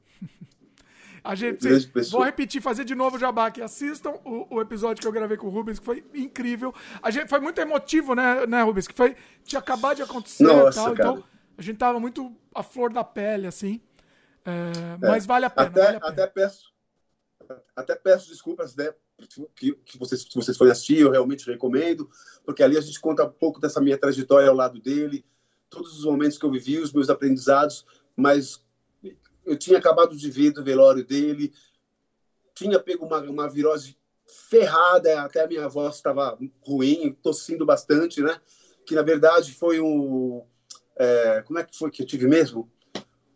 Ah, não consigo me lembrar agora não, mas foi uma coisa tipo de alergia. Hum, E foi muito, muito realmente emotivo. Tem momentos que é, nas conversas com o Dimitri eu chego a ficar até com lágrima nos olhos, né, é, cara? É uma não, coisa foi, que foi. assistam porque é um momento único na nossa vida, inclusive de vocês que vão estar assistindo, que vão conhecer um pouco mais da trajetória desse cara genial que não teve o merecido reconhecimento aqui na nossa terra, que teve um, colheu um pouco dessa fama depois de tanto sucesso que ele fez lá fora.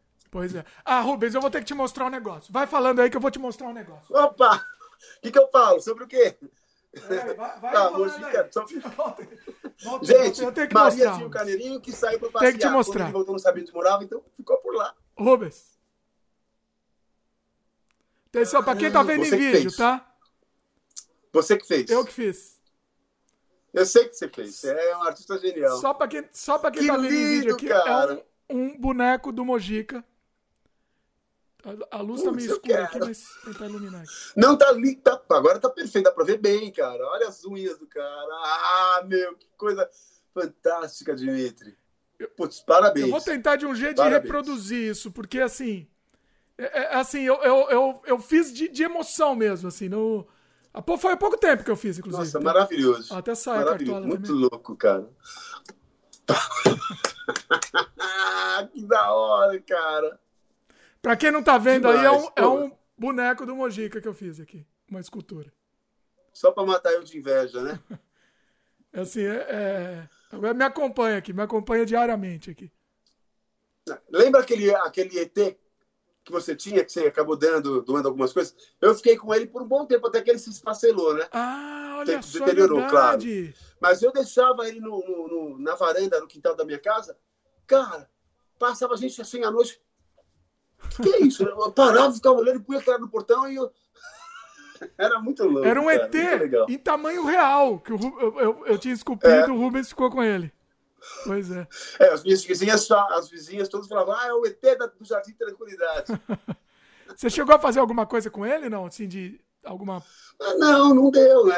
Na época não tinha muito, não tava, acho que não, não produzi nada, e quando produzi, Eu nem sei, eu nem tema, sei o né? registro que eu tenho dele. Eu devo ter alguma coisa de registro, mas nem sei. ele foi, ele foi utilizado numa filmagem, eu não sei se era uma filmagem, se era um documentário, lembra que a gente foi para aquele sítio da, da Pamela, que foi o pessoal de... de, de que, que, que, que cobria essas coisas de OVNIs, de UFO e tal. E a gente, inclusive, viu quando estava indo embora. Lembra que a gente estava indo embora? A gente viu a trajetória de um disco voador, de um UFO, fazendo umas, umas peripécias do ar. Lembra? Lembro. que, que, que, que alguém percebeu, olha lá, não sei o que lá. aí esse pessoal falou, não, é um UFO de verdade, olha uma trajetória que ele faz e tal. A gente chegou a ver também, cara. Olha, E eu é lembro que eles verdade, colocaram o seu lembrando. OVNI numa Olha, é moita. verdade.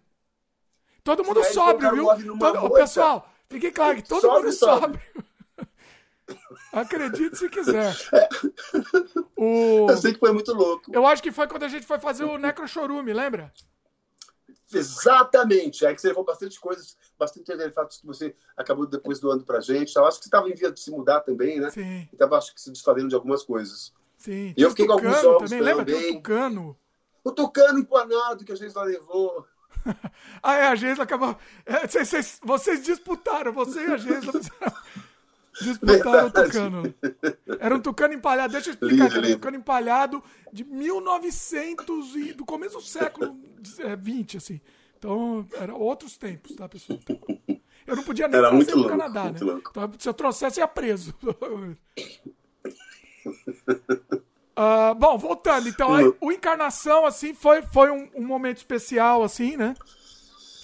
Um grande momento. A gente Foi, já falou, o filme não fez nem muito sucesso, mas, assim, pra gente que é fã, é, foi incrível, foi um momento incrível, né?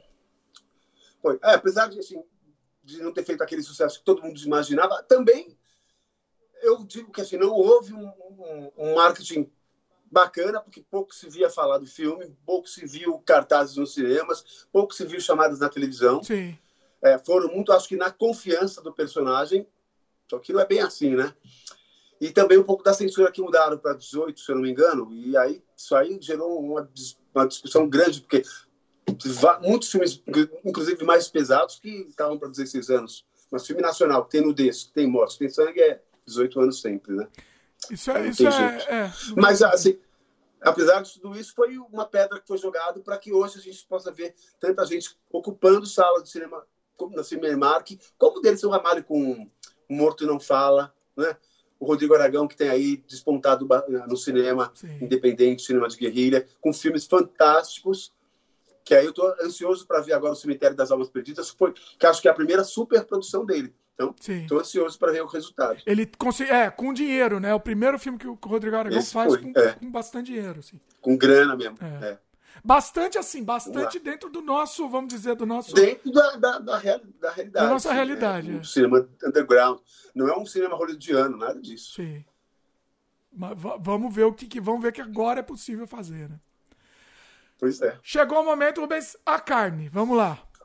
A carne. Cara, a carne é um projeto fantástico, maravilhoso. É também uma bandeira que eu lembro quando a gente se viu lá no Cine Horror, a gente se viu no Cine Horror que a gente estava comentando, você já foi lá. Sim. Que a gente gravou até as reações da plateia. Lá o pessoal era vegano, cara. Se lembra? Então eles tiraram aquela bandeira, levantaram o filme. Ah, eles queriam até ficar com a copa. Os caras ficaram loucos, né? Então, assim, é um, é um filme emblemático para quem é da, da, da, da- dessa questão de veganismo, de vegetariano, de. É vegano e vegetariano, né? Tem uma pequena diferença aí. Acho que vegano não come nem ovo nem leite, né? Ah, sim. Mas, assim, é um filme que para eles é o estandarte do que é, porque a sua frase icônica, né? Que eu não sei se eu falo não, né? Porque carne é carne. Carne é carne. Carne é carne. O que tanto faz você ver um porquinho pendurado lá com uma pessoa? Carne é carne. Pois é. Pois é. Esse filme tá disponível, Animal, tá, tá disponível na internet, Tá no YouTube. Tá. tá no YouTube. Pois é. Assim, me, me escalaram pra atuar no filme, Rubens, você sabe que eu, eu, eu não sou lá grande, grande coisa como ator, mas fazer o quê? É a vida. Mas tá, tá ótimo, convence, cara. Podem assistir sem medo, cara. A história é genial. O roteiro acho que é seu e da Geisla, não é? Sim. A produção impecável. A gente foi para um sítio que eu não me recordo onde é, uma lagoa maravilhosa. Cara, eu, além de fazer as maquiagens, eu fiz a locução, né? Que o cara ficou ouvindo na rádio, numa fita tal, pra, de estudos. Meu, o filme é climático, tem um final, é, um plot twist assim, fantástico, cara. A atuação da Elaine também tá maravilhosa. Tá trilha fantástica, fotografia fenomenal. Assistam, Pois é. assistam, não sei o que eu posso dizer. Foi, foi, foi, foi emocionante. Assistam. Foi uma produção assim. Ganhou, ganhou vários prêmios no, no, no, Cine Clube de Jacareí, não foi isso? Roteiro, fotografia. Sim. Não- Foram, acho que, quatro Eu prêmios. acho que direção, roteiro. é, eu não lembro mais. Ganhou vários prêmios mesmo. É. Acho que fotografia é uma. não, Acho que fotografia. porque é lindo, Fotografia também, pois é. Foi feito em HD, acho que nosso primeiro filme em HD, se eu não me engano. Foi, verdade. Acho que já verdade, todo mundo, né? verdade. Toda a equipe, inclusive. Pois é. Rafael Borg também, que você falou do Cinelab, também participou dos efeitos especiais. Também participou da gente, das maquiagens, verdade. E você também, vo- Legal, vocês eu- dois, eu- na verdade. Sim, sim, sim. Eu lembro assim que o Borg, que a primeira vez que ele fez algo de maquiagem foi eu que convidei que foi para um projeto também que infelizmente não foi para frente, que foi é, a Chácara Maldita. Ah, é Então, eu verdade. tinha- tinha- é, pois é, a gente se conheceu também no, no- através da Liz Marins, né? E eu acabei, a gente ia passar um final de semana para fazer o curta lá, tinha um monte de zumbi. Eu falei, ah, Rafa, vem me ajudar, porque é muita gente para fazer sozinho. Vamos lá, a gente se diverte e tal. Ele foi, né? Aí dei os toques, a gente, é, a gente fez a maquiagem com slug, com algodão, dei o toque, e ele fez uns personagens maravilhosos ali também. Então acho que foi o primeiro trampo mesmo dele de, de, de maquiagem e tal, de efeito especial. Você, você era mais. Dele na história. Você era um- um- tipo um mestre pro, pro Borg, assim. Você que ensinava ele, ele tava aprendendo ainda naquela época. Ah? Não, foi. A palavra é muito foi, pesada, foi, Rubens. né? Você sabe que é verdade, assim. Não, assim, é, é, é, eu passei como fazer pra ele zumbis até, né? é, A gente fez junto, cara. A gente fez junto. Não, mas você que, tava- bacana. você que já Como trabalhava com isso. Não, assim, eu não tô falando, eu não tô É, digamos que eu desmerecendo fosse um ninguém. pouco mais responsável. É, eu- talvez eu fosse o responsável pela maquiagem. É, você, Mas, tava, assim, você já tava mais tempo, bem. você já tinha. Você que ensinou um pouco as técnicas, É. beleza, e foi aprimorando também, mas você, ah, é, foi um conjunto, foi um. Foi uma equipe, né? No fim das contas, foi É. a equipe. É, hoje, ele, hoje, ele, hoje ele também se formou, ele, é- ele faz é, finalização de filmes, ele fez computadorizados. O cara é realmente fera. viu? Fera, O cara é fera. com certeza. Rafael, grande Rafael. Na carne a gente teve essa parceria novamente aí. Pois é, Fez um efeito bem, bem, bem, bem bacana, bem reais. Pode, pode assistir. que vocês Nossa, a gente curtir. começa a falar de filme, Rubens, você- não sabe, começa a coçar pra fazer mais. meu. É- é- é- Verdade. não, não dá, né? A gente não consegue ficar sem fazer. Não, não consegue. É difícil, cara. Muito difícil. Muito difícil. Você falou do lançamento da carne.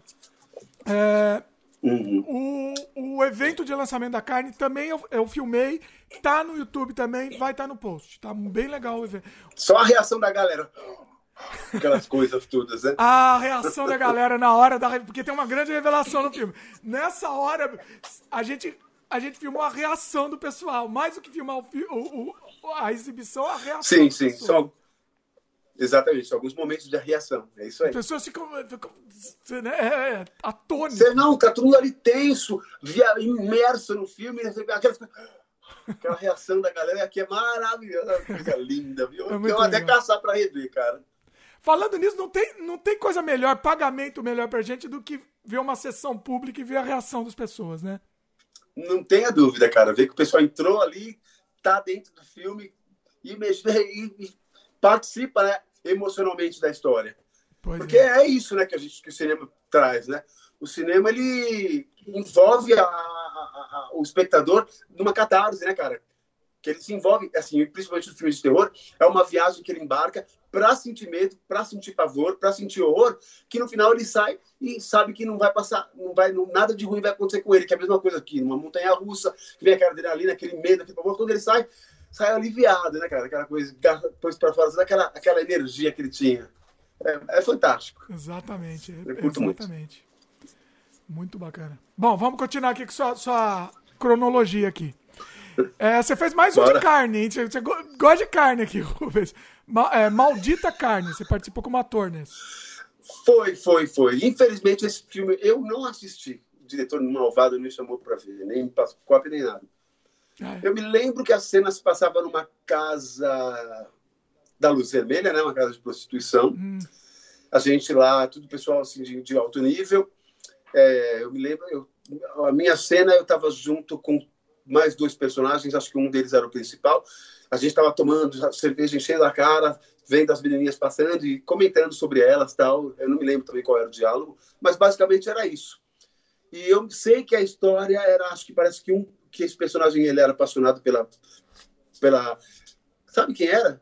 ah, A Sheila Mello do Tchan. Ela era a protagonista. olha, Não, ela não era protagonista, mas ela era uma das personagens, se eu não me engano. Caramba. Exatamente. Isso foi E em eu sei que 2008. uma de- 2008. 2008. Olha só. 2008.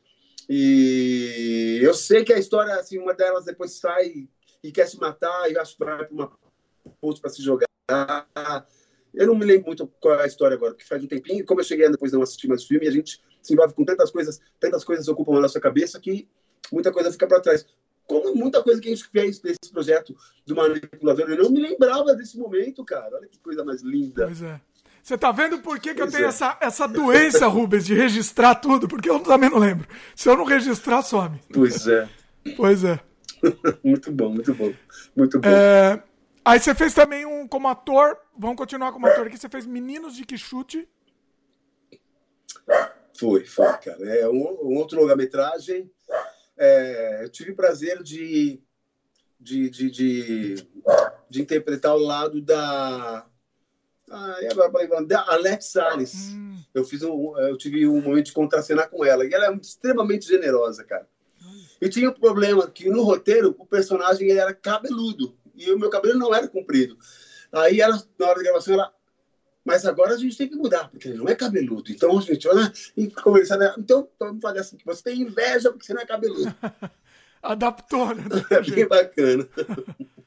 Ela é muito, muito, muito, uma pessoa muito bacana, muito humilde, muito generosa com o ator. Porque, poxa vida, né? O ator extremamente novato é aquela mulher com uma história fantástica e a oportunidade e o carinho que ela estava ali jogando os textos e sabe por isso que assim o, o ator quando é realmente ator ele sabe jogar né como se fosse um jogo de peteca ele não chama para si e quer se tudo não o ator a gente sabe que é ator de verdade quando ele é generoso e sabe como trazer o outro para poder dar força para o diálogo né não está preocupado com si só é e, e isso que é importante porque isso cresce todo mundo crescendo, o resultado final vai ser bom e vai, né, vai é, é bom para todo mundo, Exatamente. Né?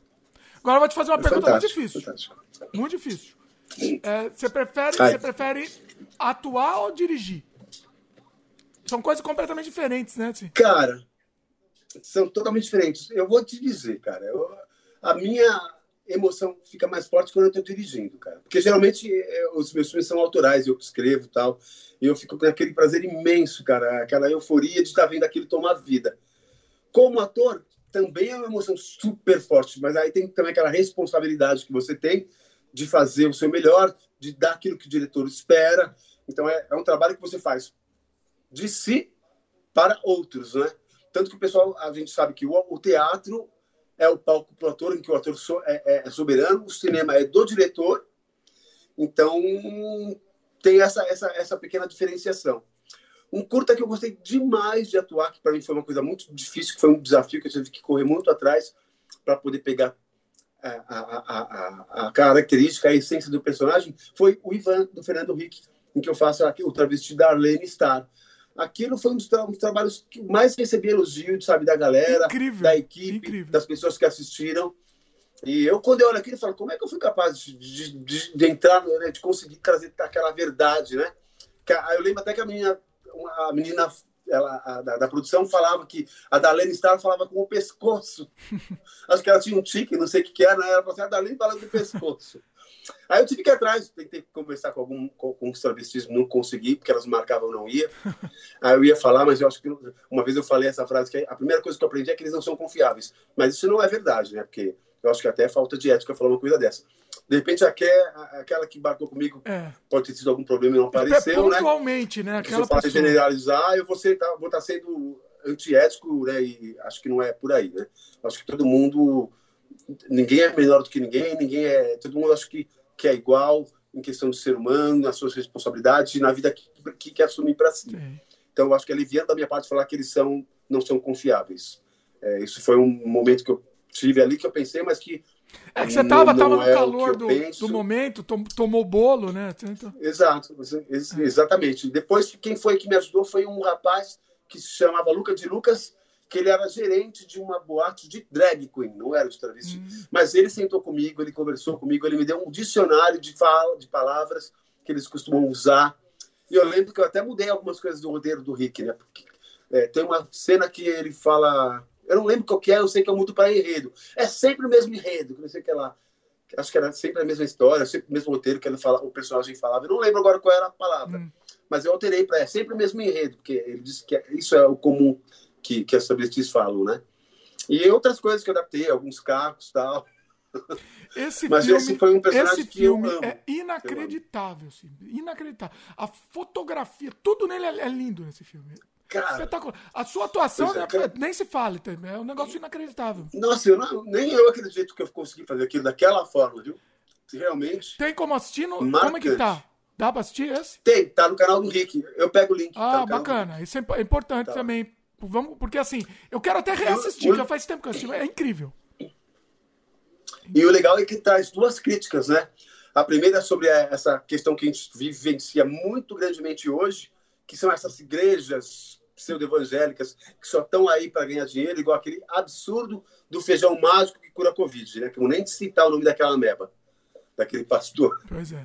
E a outra é a questão dos, dos testes de atores. Que a gente, como ator, está cansado de ir para as agências, mandar o material, você faz teste e não passa. E geralmente, na maioria das vezes, os atores já estão escolhidos, que é por aquele que indica, ou é o da produtora, ou é alguém que vai lá, não, põe esse cara aí fazer, não lá. Então é mais para justificar gastos. Panelinha. Infelizmente, não, não são todos, mas a maioria das vezes é bem essa panelinha aí. Então, fazem os testes para justificar gastos, né? Hum. Mas o elenco geralmente já está escolhido para os protagonistas. Olha, é.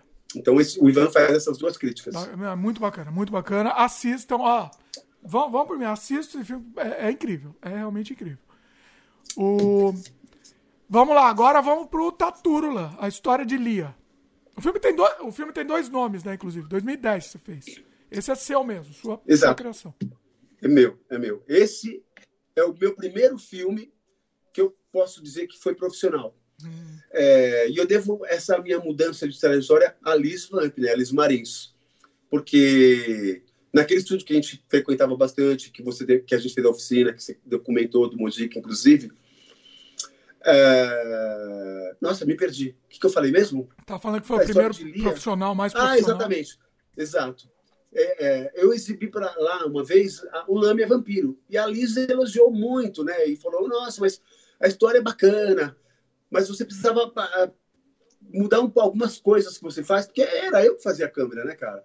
E era assim, nessa questão de enquadramento, de quadro, é, plano contra plano, essas coisas todas. E eu levei aquilo numa boa. E ela depois ficou muito preocupada se eu ia ficar chateado com ela. Mas não, nunca passou isso na minha cabeça. Eu parei e falei, poxa, legal. E aí a história de Lia foi exatamente isso: um filme com equipe, com o assistente de direção, com o responsável pela iluminação, com a trilha sonora, com a produção, com o figurino, com a maquiagem. Então, realmente foi com uma equipe que cada um cuidou da sua parte, cara. E eu sempre me preocupei apenas com o roteiro, com a atuação do elenco, claro, né? Para buscar o melhor deles.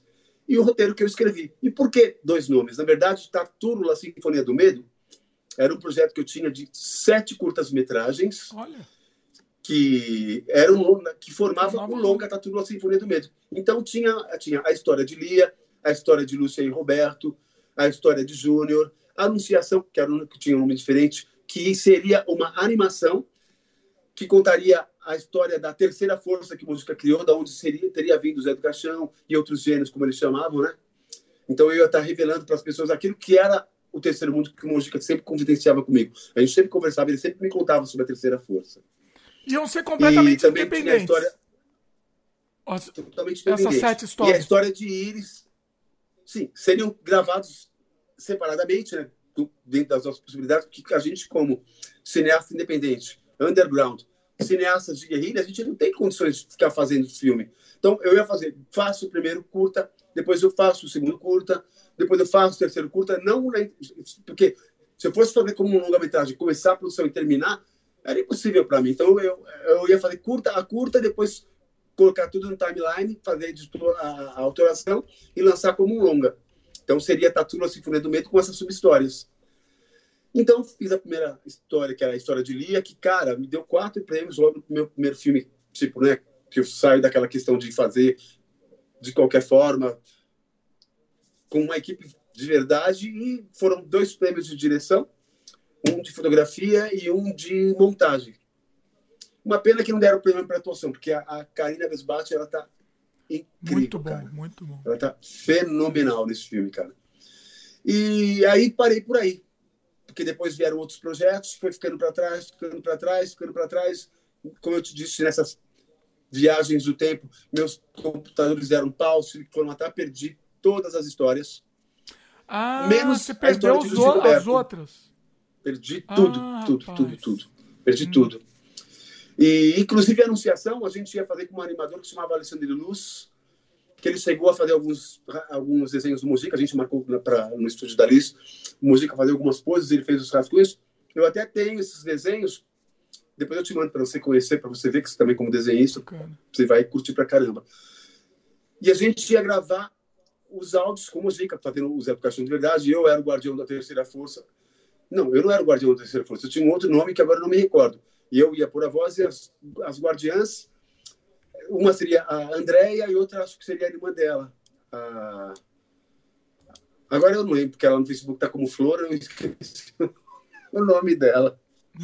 E a gente acabou não gravando. Acabou porque o rapaz, infelizmente, acabou se matando. E aí os pais, que ele, a família era de Goiânia, veio e levou tudo que tinha para lá, e inclusive foram todas as coisas que ele já tinha produzido. Caramba. E aí, como eu acabei perdendo todo o material, não teve como levar à frente. O único que se salvou foi a história de Lúcia e Roberto. Porque. E não me diga como foi que isso aconteceu, viu? Não sei como que ficou salva essa história. perdi todas as outras. Olha. E o legal é que em 2012 eu, foi aí que eu quis retomar o projeto, mas aí eu conversando com a gente, eu falei, putz, estava na hora de fazer um longa, né, um longa-metragem. Então eu comecei a criar é, novas, no, novos, no, novos personagens, é, outras situações, e a Geisla sempre supervisionando, né, porque ela é, ela é fantástica, né? Então, em 2012, eu tentei tirar do papel. Não deu certo. Infelizmente, não deu certo. Tentou tirar o que é e esse? Agora, o, a Lúcia e Roberto. É, o, o aniversário do papel para tornar em realidade, né? para a gente fazer o filme de verdade. Então, mas acabou não dando certo. É, né? Essa história, inclusive, ela vem de muito tempo mesmo. Você falou que ela foi transformando, mas eu lembro dessa história desde o começo, foi, foi, a primeira foi. versão, assim. Foi, foi. A gente ia até fazer, a gente tinha discutido em fazer ela uma vez. Sim. Inclusive no set da carne, quando a gente estava falando da carne e tal, eu cheguei a comentar dela. A gente ia gravar, inclusive, no apartamento da Geisa, que se chamava. É, a história de Luiz Roberto mesmo. Hoje se chama O Aniversário. Verdade. Há muito tempo tô querendo tirar isso do papel. Exatamente. Lembro. muito, muito bom. Tempo. Era para ser, eu não sei se você manteve ainda, mas era para ser nos anos 70, se passar. Era. Agora, a história ela tem dois períodos. Ah. Nos anos 90 e no tempo atual. Olha só. E a, a gente acompanha o período do personagem em três fases. Quando criança, adolescente e adulto. Olha. Daqui a pouco a gente entra. Vamos, estamos indo na ordem aqui, daqui a pouco a gente entra né, nela aqui em, em detalhes. Né? Que inclusive é, é, o filho mais novo do Rubens, então ele tá. Como é o filho mais novo, ele está empolgado. empolgado. Então, então, deixa eu falar da história de Lia que eu não falei. falei a história de Lia, exatamente, vai lá. Dessas histórias. Então, eu falei dos prêmios que eu ganhei, e a história de Lia, ela fala sobre eh, a Lia, que é uma adolescente que vive num, num, num lar extremamente violento, doentio e tal, e que ela para se livrar disso, para sabe, para escapar dessa dessa realidade tão ruim, ela se junta num grupo de adolescentes que usam drogas para poder sair né, da, da, desses momentos traumáticos que ela vive. E eu não vou falar muito a respeito, porque eu vou pôr o link para vocês assistirem também. Mas a, é, a, história ela toma um outro rumo quando ela é possuída pela amiga invisível dela. Então é um filme assim muito onírico, muito surreal. É uma história que não tem tempo e espaço também. Ele tem muitas essas viagens de presente e passado. Você tem que se prestar muita atenção para construir e chegar né, ao entendimento final. E é um dos filmes que eu tenho um carinho enorme, além não pelos prêmios que eu ganhei, mas por ter sido meu primeiro filme né, a fazer de forma profissional, pelo resultado magnífico que ele, que ele uh, conseguiu chegar, né? E fora textos e críticas que eu recebi, que inclusive tem uma na internet que eu postei hoje no meu profile do Facebook, que, é, que ele traz aquelas lembranças, né? E tá lá uma crítica que um cineasta de São Bernardo do campo que hoje está em Guarulhos, André Alcuma, faz, que é inacreditável. Como ele conseguiu enxergar tudo aquilo nesse, nesse filme, cara? Porque às vezes a gente faz um filme e não consegue ver as tramas, né, as camadas que o filme tem, né? E o cara dissecou o filme de tal maneira que eu fiquei assim, encantado, cara, com a visão que ele teve daquilo, cara. Até com uma pintura de um, de um pintor, ele, a pintura de um pintor é ótima, né? A redundância. É, ele chegou a fazer essa comparação. Eu, eu fiquei muito feliz com isso, cara. Muito, muito, muito feliz. Não, tem, não tenha dúvida disso. É incrível. É muito incrível. grato, André. Assistam, assistam. Esse programa que a gente tá falando, esse, o programa, depois que a gente terminar de fazer, ele, não, ele vai continuar. Vocês vão ter que assistir tudo que a gente tá falando aqui, porque pra, aí vai ficar muito mais vivo para vocês, né? Vai dar um. A gente tá dando tom a é. cor, e aí quando vocês assistirem vai ser a coisa muito mais rica, né? Verdade. Vai ilustrar tudo. em seguida, você fez, em 2012, você fez o Vermibus. Vermibus também é uma história fantástica pela, pela forma como a produção foi feita também. É, é uma história típica de fantasma, né? Eu, eu, conheci a Casa dos Cordéis, que era uma casa onde eu participei já de alguns eventos é, artísticos e, inclusive, apresentei um projeto chamado Noites Autorais, que foi criado pelo Wolf do Vale e o falecido amigo Nelto Bobilo, em que os artistas da cidade vinham, é, a gente tinha um horário de período de inscrição, aí a maioria era músicos, mas às vezes tinha intervenções musica, é, poéticas, e uma vez, não, duas vezes na, na, na, na realidade, rolou a questão de audiovisual, porque esse projeto começou a ser apresentado pelo Wolf, pelo Neto, e nessa época foram apresentados é, dois filmes meus, o Carniçal e o Vermibus, é, porque, assim, ele teve início, é, não me recordo quando, e depois, na época, em 2005, 2006, eu apresentei, que eles tinham dado uma pausa, aí eu assumi e convidei a Ruth Barbosa para apresentar comigo. E, é, isso era no centro de Guarulhos, depois a gente se mudou para a Casa dos Cordéis, ficamos mais um tempo, aí eu tive as perdas familiares que eu tive que me afastar, parei com... Tive que parar com tudo, né? porque eu entrei numa fase de depressão horrível, cara, que não a pior coisa que o ser humano pode ter é depressão, cara. Hum. E então, é, nessa época que eu conheci a Casa dos Cordéis, justamente nessa época de Noites Autorais. E eu fiquei encantado pelaquela casa, cara. E ali eu, eu pensei, pô, preciso fazer uma história aqui. Aí eu chamei a Elaine e tal. Mas era um projeto extremamente pequeno, ia gravar com celular e tal. É. E aí a coisa cresceu. Eu, come, eu parei, comecei a escrever o roteiro. Tinha acabado de chegar uma câmera que eu tinha comprado de que era uma Vixia, uma, H, uma Canon Vixia HFS20, que tinha uma qualidade fantástica, cara. Aí tinha uma lente regular, uma macro. E aí eu, o resultado que eu vi ficou fantástico. Não, não vai ser com celular, vou usar a câmera. E aí eu tinha um tripé de luz, um outro amigo me emprestou um outro, o, o Thierry Durier, que é o exposito da, da Elaine, fez a câmera, o Calau, que é um grande parceiro desde a história de Lia, que fez a trilha. Grande Thierry. E aí a gente começou, começou a fazer as, as gravações, só que esse eu falo que é um, foi um filme vivo, teve um roteiro vivo. Porque o que estava no papel começava a se transformar ali com ideias que o próprio elenco às vezes me sugeria. E eu parava, avaliava e falei, realmente fica, vai ficar muito mais legal. E que assim, eu tenho essa característica, eu gosto muito de ver as pessoas, né? E se acrescenta, por que não? Tanto que tem uma cena final, que é pós-crédito do Vermibus, dando uma de Marvel antes da Marvel, hein?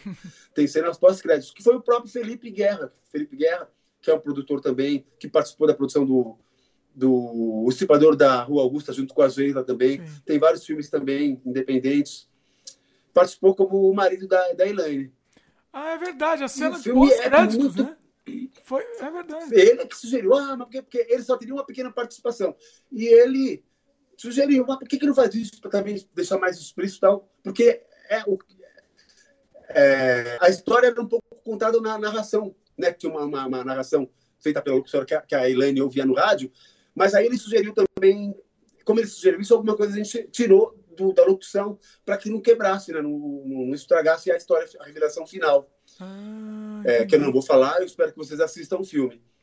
Olha só. E é, é um dos filmes também que eu gosto muito. A trilha é fantástica, a fotografia é maravilhosa, a casa ela tem um clima assim.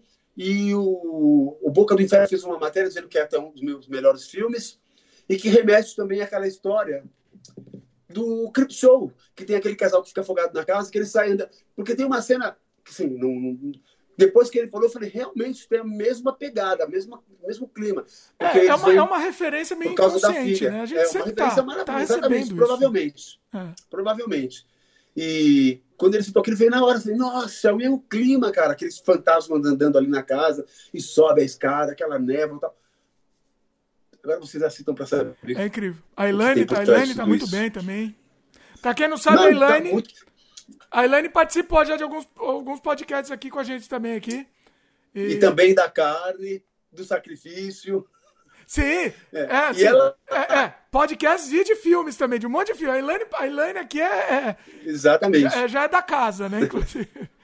É. e a carne, não, a carne não, o Vermos tem essa questão também de um cunho um pouco político, porque Guarulhos estava passando por um momento muito ruim.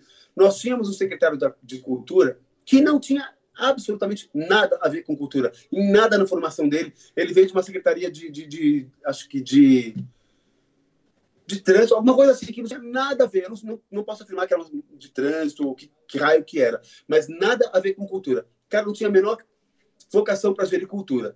Foi o pior momento a, que se compara com o atual, né? Nada Tanto se compara pela pandemia com quanto pela Pois é, e até também pelo nosso estimado prefeito que nada faz para que as coisas melhorem, né? Sim. Sempre culpando o governo atual, anterior, porque não tem verba. Ele falou que vendeu um monte de coisa, que mudou, que, que economizaram não sei quantos bilhões, mas não sei para onde está indo. Eu só sei que saiu uma matéria dizendo que ele comprou um lote de máscaras a 6,20 cada uma, a unidade, e elas eram vendidas a dois reais. Então a gente fica questionando, para onde foi essa verba toda, né? Para o bolso é. da, da, da população que não foi. É Mas, enfim, ah, o Vermos traz um pouco desse questionamento da época o Felipe Guerra, ele simbolizava esse secretário de cultura, que era um cara que não dava valor, tanto que a, a Elaine, que é a protagonista, que simboliza a arte, é, que morava no museu, ele, ah, sai dessa, dessa, dessa casa que você fica aí é, rodeada por esse monte de lixo e tal, né? Quer dizer, des, desvalorizando a arte. E ali a gente tinha de tudo, tinha, tinha artes em cordéis, aquelas, aqueles, aqueles personagens, porque o Bosco Maciel que faz o pai da, da, da, da Lucila, que é interpretado pela Elaine, ele, era um, ele é um, um senhor que, que, que, resgata e mantém vivo essa chama da, da, dessa, dessa cultura de cordel. Então, tanto que a casa que a gente filma, o Vermos, se chama Casa dos Cordéis. A gente, no filme, também assume isso como se ali fosse a Casa dos Cordéis fictícia que existe na realidade. Então, é uma, uma metalinguagem aí. E a Elaine simboliza a arte, por quê? Porque a Elaine dança, a Elaine canta, a Elaine pinta, a Elaine é uma artista completa, né? Ela escreve. Então, é, é, ela representa as artes, que no final, quando a gente pensa que a arte está morta, ela volta com tudo para cima daquele que despreza a arte. E aí, para você entender, você tem que assistir o filme mesmo. As locações também incríveis, né? Muito bacana. A casa, o filme é todo feito dentro da, da, da dessa casa, cara. Mas meu, é maravilhoso, cara. Quando você tem uma. Porque assim, eu acredito que o filme, para dar certo, precisa de uma locação certa. Porque se não existe a locação para agregar na história, a história não, não, não resulta naquilo que você sempre imaginou. Sim, não, não, não compõe né, a coisa. Pois é. É, a história, a, a locação para mim é sempre um dos personagens principais. Sim. Eu tenho sempre isso comigo. É a locação, é, exatamente. A locação é um personagem, né? Exatamente. Principal, inclusive principal, é. é verdade. Em seguida, na verdade, em seguida, no mesmo ano, né? Foi lançado o Horário Nobre, o Banquete para Urubus. Que filmaço, cara. Que filmaço que eu tô louco pra rever. Nossa, eu, eu, eu cada vez que eu revejo ele, eu gosto mais. Vou ser sincero, assim, eu gosto muito dele. Gosto muito. É verdade. E ele é uma crítica bem grande desses telejornais que a gente vê aí que pinga sangue, né? Como. Não sei se eu vou citar o nome, né? Mas esses jornais que ficam apelando, mostrando mortes e sempre naquela linguagem, aquela, né? aquela linguagem bruta, é. expondo, explorando as mazelas da população em troca de audiência. Então, é essa crítica maravilhosa que você faz no filme, de uma forma maravilhosa, e traz também o contexto desses filmes é, found footage, é isso? É assim que se fala? É. De fitas encontradas, né? Que o cara... É found footage? Como é que fala isso? Footage. É.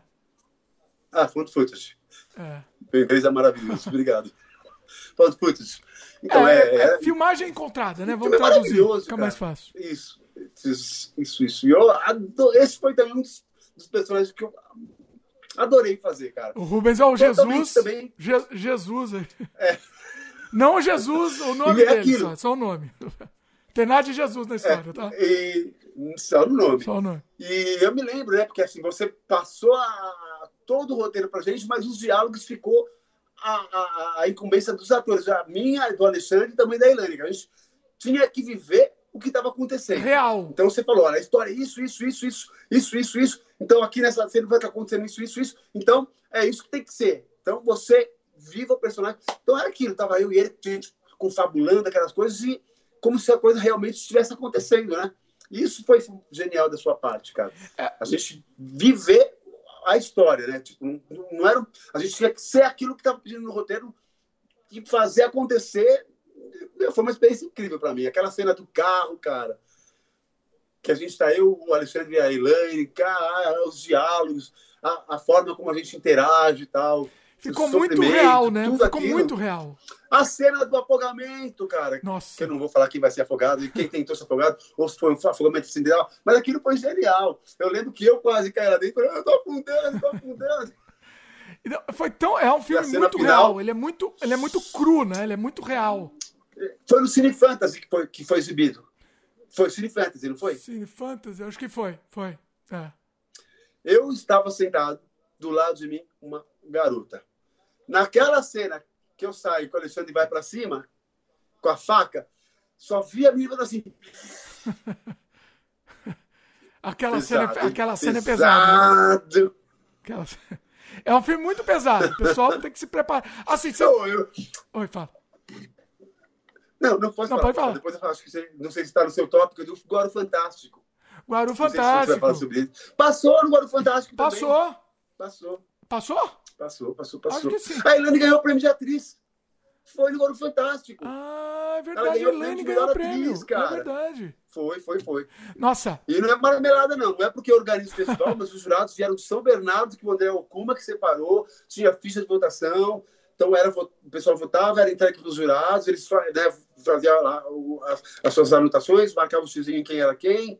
Aí eles me devolviam, aí tinha o voto popular também, aí quem levava a maior galera, votava no popular ganhava, né? Mas os técnicos mesmo foram esses, esses cineastas de São Bernardo, um era roteirista, eu não me lembro, mas eram pessoas bem, bem, bem gabaritadas. Hum. E a Helena ganhou de melhor atriz. Não, também é incrível, né? O trabalho de, de vocês, vocês, assim, foi, o trio, assim, é um filme muito pesado.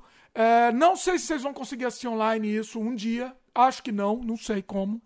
Porque, assim, é, é, muito pesado, mas é aquilo, é, é uma crítica, é, uma, é um filme cínico, total, assim, né? Total. Crítico e cínico. É, é, assim, eu gostaria que as pessoas assistissem, eu não sei como, eu não sei como, Rubens, me, me dá uma tristeza, porque esse é meu filme, do, dos que eu fiz, é o favorito que eu fiz, eu diria. Eu adoro, cara, eu, eu acho que dos que você fez realmente é o porrada, cara. A Elaine tem uma entrega fantástico. Duvido, poucas atrizes eu acho que teriam coragem de se entregar daquela forma. Sim. Poucas. É incrível, é incrível. É, um, é, realmente um personagem dificílimo, viu?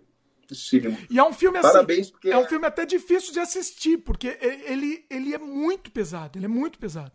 E aí tem a quebra com o alívio cômico em alguns momentos, porque é essa parte da crítica, e aí volta pro pesado de novo. É um negócio. É, é muito, muito pesado.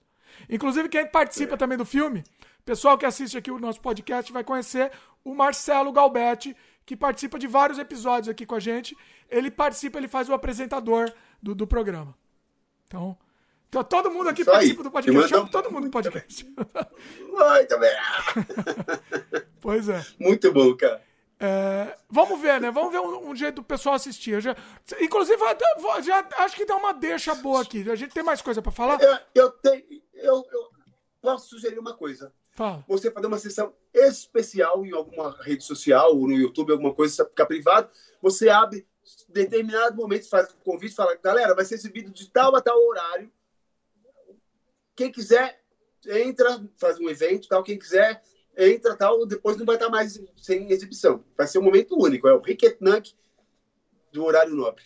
É o aqui e agora. Olha só, vamos, vamos pensar nisso. Vou anotar essa ideia aqui. É, cria um evento, já vem divulgando já um, dois meses antes, falando, fazendo os teasers, jogando os, os cartazes, os posters, de repente até mostrando os personagens, cria o um interesse, porque, cara, quem vê vai ficar, sair com as vidas ruídas. Aí você fala, ó, vai ser exibido, a duração do filme acho que é uns 20 minutos, se eu não me engano, não lembro. Acho que é 20 minutos, são 20 minutos, é. O, então, corte, põe, é, o corte inicial tinha acho que uns 40, a gente queria chegar em 20, assim, né? Então... Certo, legal. E aí você bota lá, horário de exibição, tal, o pessoal entra, assiste, depois você tira do ar, você, você põe privado, ninguém mais tem acesso. Olha. Aí acho que é o momento de muita gente conhecer o trabalho, não fica exposto na, na net, porque de repente alguém vai lá e te denuncia falando que é, não é, o que não é legal. Não é nem questão de denunciar, porque que... assim, é, é, é um filme forte, eu não, eu não tenho problema em deixar ele público. Não tem problema. Mas, mas... é que não fica, muita gente vai lá reclamar e gente que, né, dor de cotovelo, que não é capaz de fazer algo parecido. É. No YouTube quer, vai Ou quer dar uma dispudico é. de centésimo e ai, ai, que feio, e não podia denunciar. Vai contra as normas do YouTube. Nossa, o final, especial, o final, inclusive. Porque o trailer. Você já ah, viu o trailer, né? O trailer eu tomei porrada pra caramba. Eu tomei porrada com o trailer. E o final é, é, é, é essa coisa também. O final, pessoal, é pra, passar destruído. Cara. Né? E é, e é o que acontece nas casas das famílias pois é. brasileiras. Pois é. Eu vou fazer o seguinte: só pra provocar, eu vou deixar o trailer aqui no post, vai. Vou, vou provocar, yes. pessoal. Vou provocar. Eu gosto de provocar. Maravilha. O pessoal vai, nisso, é, vai, vai reclamar, vai reclamar, mas é, é, a vida. É a vida, é assim. Bom, vamos seguir, Rubens. É, depois você teve em 2013, teve o Mal Passado. Filme também genial do, do Julio Wong, que é um amigo meu querido, que me ajudou a, a dirigir o Cinco Cálices, que a gente vai falar para frente, já que está seguindo o cronograma. Sim. E é um filme que ele conseguiu reunir um elenco fantástico, cara. O pessoal lá da Boca do Lixo, do cinema clássico, cineastas fantásticos, como o Zé do Caixão, José Música Marins, né? O Francisco Cavalcante, Índio Lopes. Cara, só tinha gente graúda, né, do, do cinema da Boca do Lixo. Os que contaram a história, os que fizeram realmente o verdadeiro cinema de São Paulo, cinema paulista, então, né? O que, que ele é? Um gente... documentário? Não, é um filme de ficção. Na verdade, uma paródia ao Massacre da Serra Elétrica. Olha Você não viu? Não vi. Você não assistiu? Ah, não. Também não tem online, eu acredito. Olha que sacanagem. Vou falar pro Júlio te mandar. Opa. Vou falar pro Júlio te mandar. Opa. Aí eu falo pra você mandar pra ele horário, horário nobre. Falar, é uma troca. Vai, vai, vai. Mas não pô, posso pôr online. Combinado. Não pode, que é, tão, é, é bem legal. Então, o filme é, é, tem essa pegada de, de, de, de, do massacre mesmo, cara. Tem, inclusive, o Leatherface, que ele chama... Ah, não sei. Alguma coisa fez também, mas é um outro nome. Olha, isso eu quero ver. É bem louco. Aí eu faço tem é o shop top no massacre. Eu sou o top shop. É o, é o contrário, shop top, top shop. O, o louquinho lá, né? É, é, é o que fica. Ai, tem uma cena que eu me dando um soco na cabeça, mas eu dei de verdade, depois cai, ai, que dor, ai, que dor. O, o Rubens se tá entrega tá lá, mesmo, né? né? Chega na hora se, se é, detona, é, eu se sou meio visceral. Eu sou meio visceral mesmo. Eu vou na, naquela coisa no físico. Mas é bem legal, bem legal. O filme é bem bacana. É, tá lá o pessoal reunido tal para fazer um banquete que a gente sabe, claro, que é um banquete de, de algum ser humano, porque é a família de Caribal, já que a referência é o massacre, né? Sim. Mas aí é, tem uma história bem bonita por trás. Olha só, quero ver, quero ver. o trailer dele é que é louco, que não tem nada a ver com o filme, cara. Ah, é? Você chegou a ver? Não. O trailer tá todo mundo sentado na mesa, né? Todos os personagens. A gente tá batendo papo descontraidamente esperando para gravar. De repente, acho que tá assim, acho que, que, que alguém tá falando pro acho que o Júlio fala pro moço que dá pra jogar uma praga, né? Aí o moço fica, ah, é pra jogar uma praga mesmo? Mas que eu jogo, né? E todo mundo conversando, de repente estoura uma bomba lá dentro. Eita! Diz tu, tu não se assusta, eu dou uma pula. a mesa. E a, a, a, Vera Lúcia, que faz uma personagem, é Meat Face, se eu não tô enganado. Meat Face, eu não tenho certeza, mas acho que em vez de Leatherface é Meat Face. Ah. Aí ela, quer, ela dá um pulo e, é bomba! É, é tiro isso, é tiro, é tiro. Aí depois é isso, mal passado, essa glória. Quer dizer, não tem nada a ver com o filme. Mas foi, foi escondido, assim, vocês não sabiam que ia estourar? Foi gravado? Não, isso? a gente estava batendo uma papo.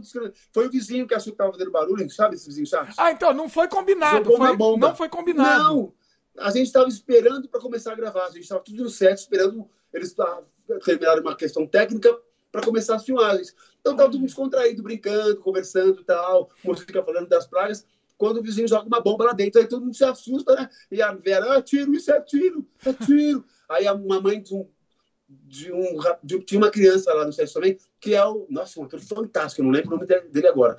Mas o moleque dá show no filme. Olha. E ele tava lá para baixo brincando, e ah, meu, é meu filho, meu filho, sai correndo, deu uma. Todo mundo ficou apavorado, né? Eu, depois ele veio, não, é o vizinho que jogou uma bomba aí, idiota e tal, não sei o quê. Olha. Mas é isso. É interessante, chama atenção, né? Chama atenção. Chama, chama, chama. Gostei pra caramba. O Gênio é muito. Tem umas sacadas fantásticas também. Olha só, vou querer Bem ver. legal. E aí você fez um trabalho de ator no É Campeão, também, em 2014. É Campeão. Que isso aí foi uma loucura, cara. Porque me convidaram, acho que na quinta-feira, para gravar no sábado. Hum, E Olha tinha isso. aquele texto todo, né? Mas assim, eu, eu também recebi várias, vários elogios personagem. Que, tipo, se você prestar atenção na maquiagem que eu uso, cara, remete demais ao Coringa do Fênix, ah, do Joaquim Fênix. É muitíssimo parecido. Só as cores que é diferente, uso a cor da bandeira nacional. olha. Tem um negocinho assim e tal.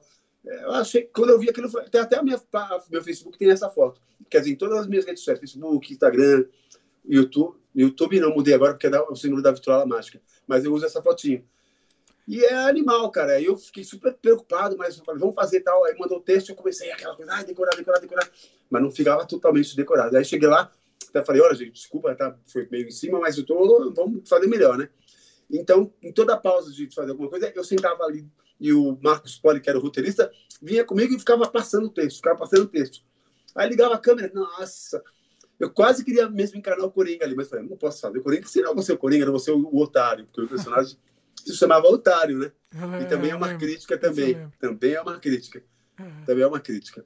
O mais fraquinho desse projeto é a, é a atriz que faz da filha do presidente, que era uma atriz que estava iniciando e tal ainda, mas de resto é um filme que tem uma pegada, uma crítica bem, bem legal, que inclusive foi lançado um dia antes da Copa do Mundo, né? Ah. É meio que foi meio É, pra sabe? pegar essa. essa... Exatamente, exatamente. Copa, né? Tiveram uma sacada, uma sacada rápida, fizeram um roteiro bem bacana.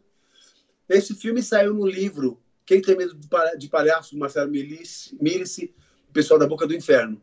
Hum, Mas o rapaz que fez a crítica lá detonou Eita. o filme. Tipo, por causa dessa pegada de crítica, aí o cara achou que era muito oportunista. De fato, foi pensado para ser Ué. oportunista por causa do lançamento. tá, Mas outras, o Marcelo mesmo, é. Você tem que Tipo, esperar o momento certo de uma crítica, você É. tem que lançá-la no momento certo, no momento É. oportuno. Tem que ser, tem que ser, né? Ou- Outras pessoas depois falaram assim, acho que até foi o Marcelo. É, o cara que não, não, não gosta desse tipo de tema e tal, mas hum, né, eu não tenho nada contra isso. Né? Enfim, mas É. ele não gostou porque por abordar o tema, na época que era a Copa do Mundo e tal, e as manifestações, ele achou que foi oportunista. Enfim, tá lá no livro a crítica. Olha só. É, não, eu, eu assisti, eu acho que tem a ver. Eu acho que, A, é- a que era a fotografia hora é de bonita lançar. pra caramba, viu? Acho que tinha que ser aquela A hora. fotografia é bonita. É. Agora, 2015, o seu Carne Sal. Carne Sal, 2015, cara. Foi um filme que me tirou daquele processo de depressão, porque eu tinha perdido. O... Eu tinha acabado de perder o meu pai. Hum, Tinha acabado de perder meu pai. Então, aí, você começa a emergir para dentro de si, e, e, aí você, você começa a pensar bobagem, você não quer fazer mais nada, você não sai da cama, só pensa porcaria, né, cara? É, Pensar que a vida não tem mais valor, ficar pensando coisas que não vale nem a pena repetir, né? Por isso a gente tem que estar sempre fazendo é, é, essa, essa divulgação de que das redes que, que fazem prevenção, a 180, e ajudar essas pessoas que a mostrar que existe luz no fim do túnel, né? Até hoje ainda me trato, ainda tem momentos que tem, vem aquelas crises, crises de ansiedade e tal, que infelizmente algumas pessoas dão um pouco mais de tempo para para se livrar, né? Para se curar de forma definitiva. E então o Carniçal veio para isso. Era um filme que não era para ter sido o que ele é hoje. Era um filme que era para ser uma brincadeira novamente, que era para me expurgar também daquele momento ruim que eu estava passando. Ia fazer com um amigo meu do trampo, que não tinha nada a ver com a atuação, ele ia querer ser o personagem e tal. Aí ele ficou meio preocupado, porque ele já sabia dos meus outros filmes, então ele não quis assumir o, o, o, projeto e tal. Ele leu, leu, o roteiro, ele ficou com medo, falou, ai, ai, não tenho capacidade e tal. E aí a coisa foi indo, acho que eu mostrei para a Geida. E aí eu sei que o Eduardo Luder fez a fotografia e a coisa, tipo, né, do que ia ser uma brincadeira, acabou se tornando um curta de verdade, que acabou ganhando prêmio também, né, de, de maquiagem e tal. Verbos a gente não falou, mas ganhou de direção também, né, de direção. Eu lembro que a gente estava assistindo no, no Cineclube Jacareí, lá no Curvo de Gesso, que na hora que a, Lu, que a mãe da Lucila aparece para a Lucila, nossa, a pessoa pulava na cadeira. É muito, muito gratificante, como você falou, né? a gente vê a pessoa ali, né, tendo as reações. é. Mas voltando para o carniçal, é... a gente está falando de carniçal, né? Deu até o branco aqui agora. É. Foi carniçal, isso. Aí a gente, às vezes, ela me deu um apoio fantástico, como sempre, que ela é uma pessoa extremamente generosa, né? E montamos uma equipe, convoquei o elenco e tal, montamos uma equipezinha para som, fotografia, figurino. E as ciganas maravilhosas, as minhas amigas, cara. Foi uma sacada maravilhosa. Nossa, linda, produção não, linda. Assim. É, é, é, acho que não tinha nem na história original que eu ia fazer com meu amigo. Depois que eu acrescentei, que eu dei uma ampliada e tal, né? Hum. Porque eu vi que tinha potencial. E eu falei, ah, vamos fazer isso para valer, então. E aí rolou o filme. A gente gravou em Guarulhos, tivemos um problema vergonhoso, porque o Mojica, a gente ia para a cidade de Guarulhos para fazer as cenas. A gente tinha solicitado Bosque Maia e um cemitério, que a princípio eles tinham liberado. Depois voltaram atrás e disseram que não, porque o, o filme tinha cenas impróprias e que o, o parque era, era, era, era. Ai, como é que fala? Público. Tinha, assim, era um parque público que as pessoas frequentavam, né, tinha muita criança, tinha família, e isso foi colocado, tipo, foi colocado no jornal, na mídia. E eu queria responder, queria responder, né? Aí um outro jornal me procurou e aí eu falei, eu não sou louco para fazer uma coisa dessa. As cenas que nós faríamos no parque, no bosque, seriam cenas oníricas. Era um, era um, uh, um resgate da profissão de fotogra do, do, do, retratista. Nessas cenas a gente ia mostrar um cara fazendo foto, dos casais, essas coisas. Não tinha nada de morte. As mortes e as cenas horrorosas, elas iam em quatro paredes. Então eu não sou louco. Aí eu dei a resposta tal, né? Tipo, e é até uma falta de respeito. Pô, o Zé Caixão estava indo para a cidade e não teve a menor receptividade. É por isso que eu falo, né? Brasil é uma cidade de inculta, cara. Não, não valoriza, valoriza aquilo né? que tem de melhor. Não, não valoriza. Não. Aí, aí, depois de muita luta, a Maria Irene Cipriano, ela conseguiu o Parque Fracalanza, que deu um resultado maravilhoso. Muito melhor do que acho que de repente seria no lago. Porque no lago, lá no, no, no Bosque Maia, eu falei do lago porque eu me lembrei a cena que eu queria fazer no, no lago do Bosque Maia, hum. que não tem no Fracalanza. Mas ao contrário, também o parque era extremamente frequentado lá, o Bosque Maia. Então, acho que atrapalharia até um pouco na gravação. Então, o resultado do Fracalanza foi fantástico. Ainda vi sua Maria Irene Cipriano, que me ajudou muito. E o cemitério a gente teve que fazer. Né? Aquelas cruzes todas coloridas. Quem ajudou a gente até essa concepção foi a Jussara Félix Figueiredo, do Terror na Praça Rússia, que é uma amiga também e a gente reproduziu isso num sítio da Írcia, que também é uma das ciganas. Eu não sei se é, eu acho que é Arujá ou é Santa Isabel. Eu tenho essa dúvida de onde fica esse sítio. Hum. Eu sei que a gente foi lá e repetiu essas cenas, as cenas do carniçal, da criatura em si, foram todas lá. E eu acho que o resultado ficou maravilhoso, cara. Eu adoro também esse filme. Tem uma fotografia mar maravilhosa. E o carniçal é uma das criaturas mais bacanas que eu tenho nos filmes. É incrível, é incrível mesmo. Tá disponível? Maqui tá, tá disponível, assim. E a maquiagem deles Del Belo, viu? Hum. Deles Del Belo, que me ajudou no Vermibus. No Vermibus foram três maquiadores. Eu, que fiz a Lucila, o Dalbelo e o Fritz Martiliano, que fizeram todas as outras cenas de zumbis, de fantasmas, de monstros que aparecem, dos, dos do, da plateia da morte. Uma porrada de, de momentos ali que eles fizeram as maquiagens. Olha, é, os filmes do Rubens tem muito efeito, tem muito efeito especial, assim, muito efeito de maquiagem, geralmente, geralmente todos, acho que todos, né? acho que todos, nenhum fica sem. É verdade. Pois na é. Lia tem a, o Tatúrula, que é aquela criatura. Na, na, no, no Vermes tem a, os pais. Só dando spoiler, né? Mas vai assistir. Você vai entender o que é que eu tô falando. Do Carissal, o Carissal, que é o Gol, né? Da, da mitologia grega lá. É grega? Acho que é grega. Acho que é. é. O gol. É. é. E a gente está no cálice a gente vai pro próximo e a gente vai descobrir qual é a criatura do próximo. Cinco cálices, né? Cinco cálices. 2017. Bacana. 2017. Esse é um filme de vampiro que foi um filme que não me marcou muito bem, não me deixou boas lembranças, porque eu tive problema de saúde, assim, eu sou transplantado, né? Hum. Então eu já tinha dito logo à frente. Então a minha imunidade é muito baixa. E foi naquela época também que estava tendo aquela crise de HN1, viu? Hum. Tive a sorte, a sorte entre aspas, né? Azar total de ter sido contaminado com aquilo. E a gente trouxe é, para participar do filme com a gente, como o protagonista, o Coffin Souza, né? Que veio lá do. Da onde que ele é? da onde? Ele é gaúcho, é, é. Ele é gaúcho. É gaúcho, é do sul, parceiraço é. do Peter Beiersdorf. E ele já tinha dito oh, que eu queria participar do filme. Eu falei, assim, eu tenho muito carinho, né? Pra, por pessoas que reconhecem o nosso trabalho, que curtem, que apoiam. Quando ele falou que ficou guardando um tempão. E aí eu vi a possibilidade, vou trazer esse cara para fazer os cinco cálices. Aí ele veio e tal, é, fui buscar no aeroporto, ele ficou na minha casa e conta a história do Ivan, que é um cara que tem uma doença terminal e ele quer buscar uma forma de, de, de, de, de prolongar a vida dele. Então ele vai, se mete em rituais satânicos, faz uma porrada de coisa para tentar sobreviver. E a gente tem a participação especial da Liz Marins, né? É... E o filme é a Marante Polodoro também, que é uma, uma, uma, atriz de Guarulhos que, desde o início, participa dos meus filmes. Do, do... Na Lia, não, porque foi filmado em São Paulo, mas quando eu participo a fazer os filmes, as minhas produções em Guarulhos, ela sempre teve, participou de tudo. No Vermes, ela não atua, mas ela ajudou a gente nos bastidores, ela cuidava da cozinha, ajudava na produção. E depois disso, ela entrou em todos os meus filmes, porque eu vi um talento, uma vontade tão grande nela em atuar, e você pode ver as atuações dela. No Carniçal, ela é aquela a cigana principal, a rainha das ciganas. Dá um show, cara. Dá é um show. Dá um show, dá um show, dá um show.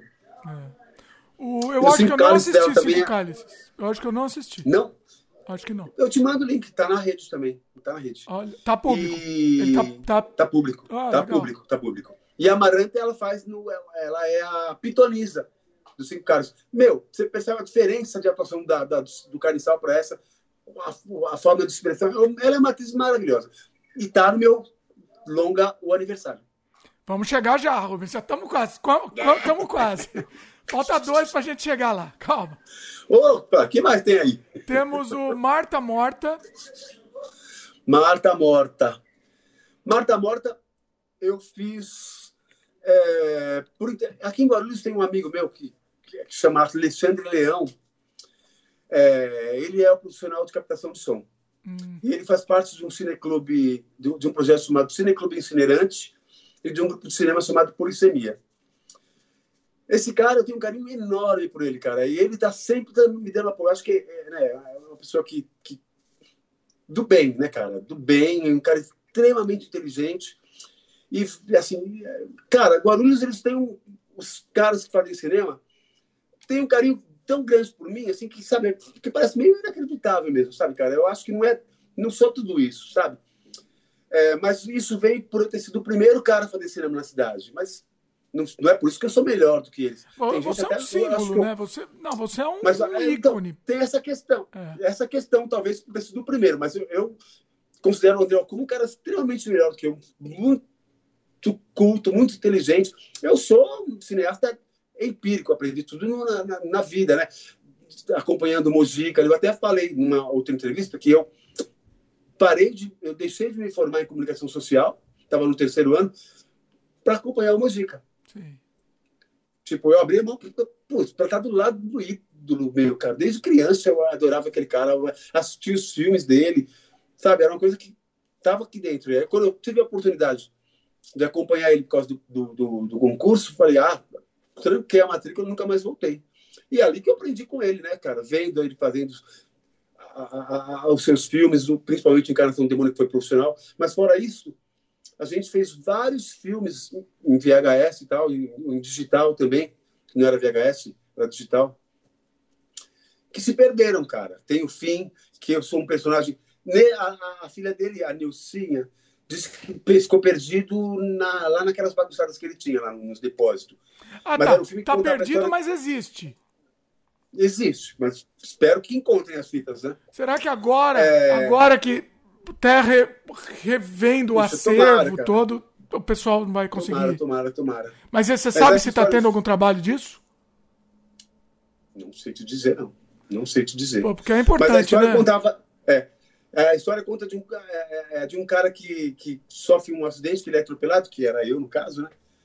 E que fica aquela gente, aquela muvuca em cima do corpo e tal, de repente ele sai andando, que na verdade é o espírito dele, e sai meio que questionando a vida, né?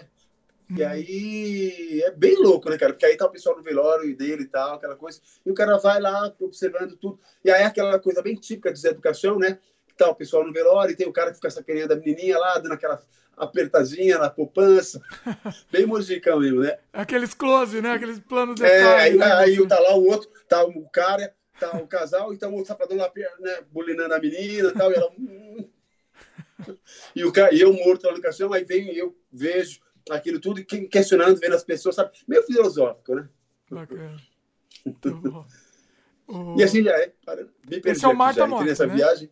Ah, não, ah, tá. Esse foi do Mojica, que se chama Fim. Aí o Marta Morta foi uma. Esse Marta Morta foi mais um. um fiz, que eu estava falando até do Alexandre Leão, que eles que me convidaram para fazer um trabalho, um projeto junto, para tentar me voltar ativa, né? Porque, tipo, depois eu, eu, meio que estacionei mesmo, cara. Fiquei, ah, tinha perdido a vontade de fazer as coisas. E aí, então, veio Marta Morta, que, olha só, Marta Morta era, na verdade, uma adaptação do que eu me lembrava da história de Júnior, que, como eu tinha dito, tinha perdido todos os meus roteiros, mas tinha um pouco da essência da questão do que era a história. Mas ali eu tentei expurgar tudo que estava dentro de mim daquela, daquele período negro que eu vivi, da, da, depressão, dos meus pensamentos malignos todos, sabe? Da questão da solidão, de se sentir nada, de, de sentir que não tem valor, tudo que não presta, né?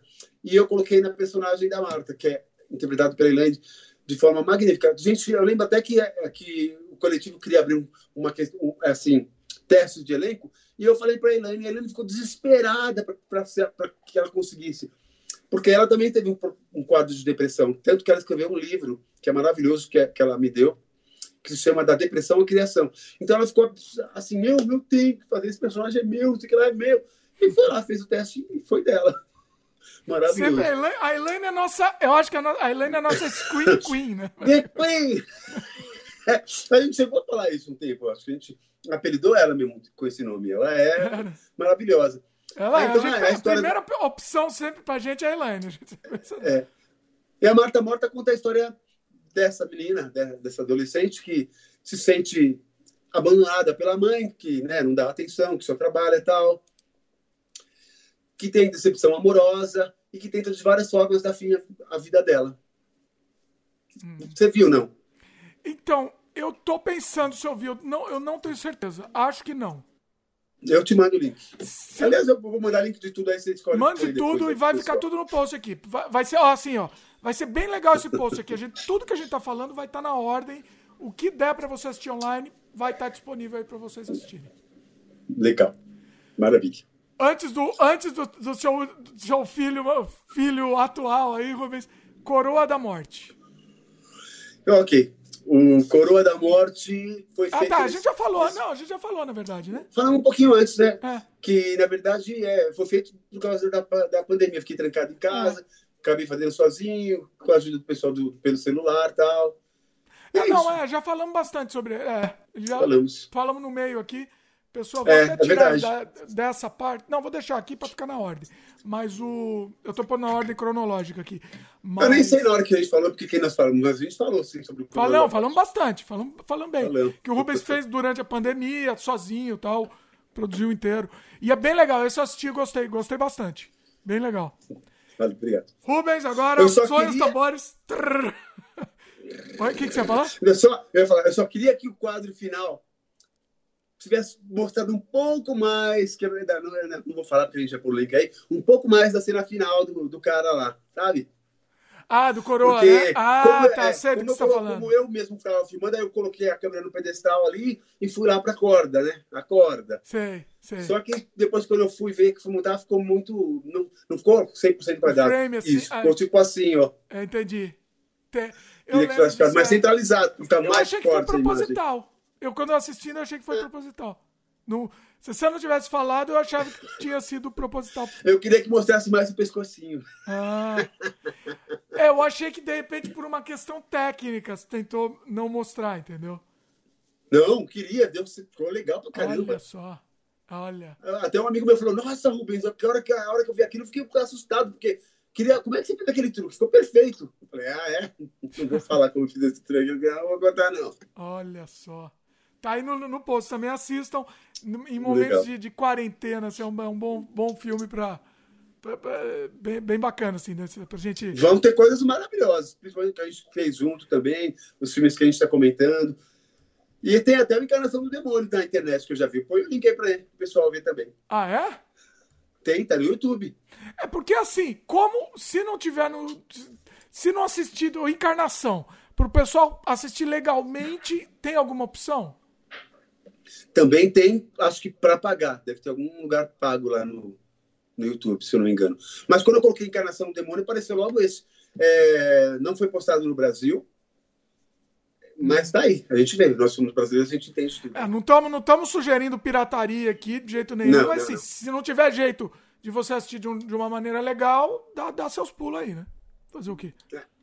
Assim, a gente sempre. Então eu não vou pôr o link, não. Não vou pôr o link, não. Oi? Eu não vou pôr o link, então, não. Ah, não, você não vai ter link, não, não. Do YouTube certeza. que é pago. É. Se vira aí, você se vira aí, meus queridos. É, assim, e a gente não recomenda, realmente assim, a gente não recomenda.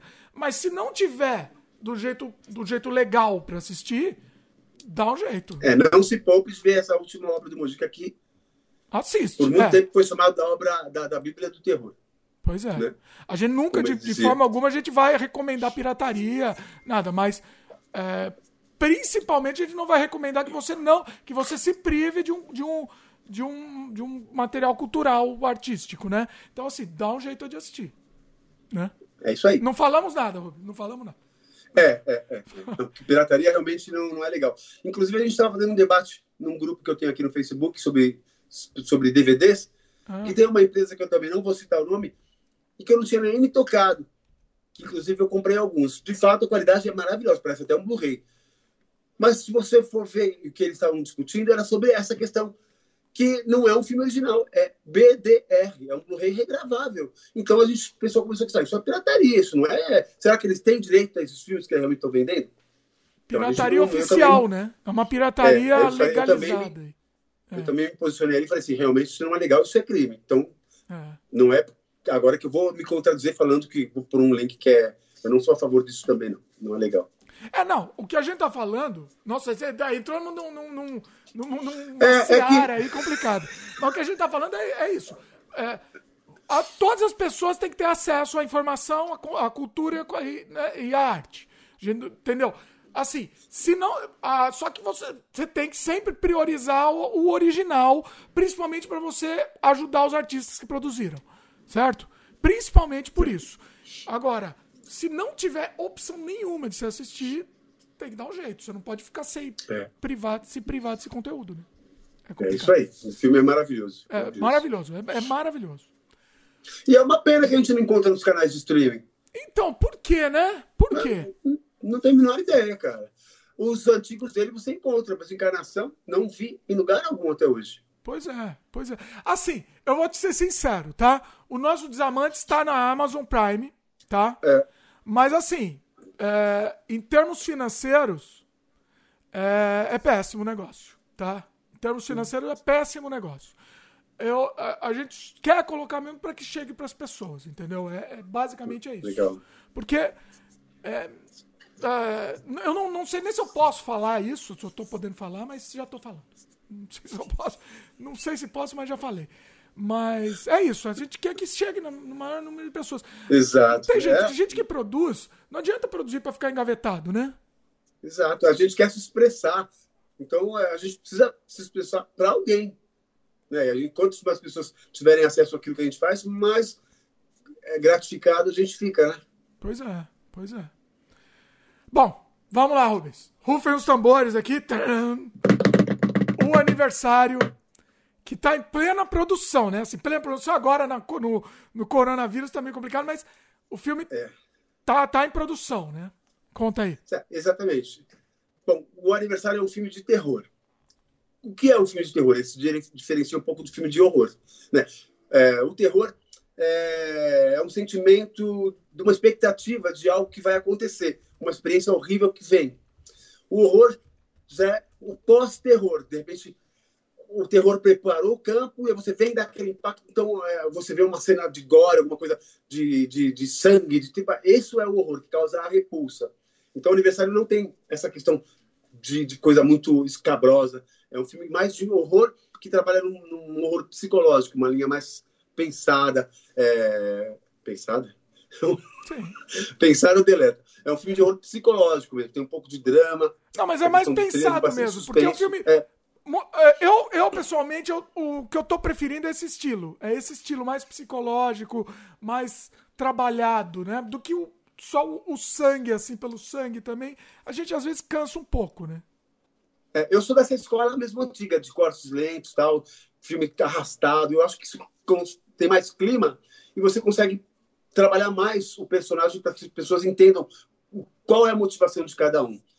É, o Felipe Falcão, do Boca do Inferno, eu participei do, da último, do, do, último festival deles, do Boca do Inferno, e o Felipe ele fez é, um, um, workshop de um livro que ele lançou que é A Aceleração do Medo.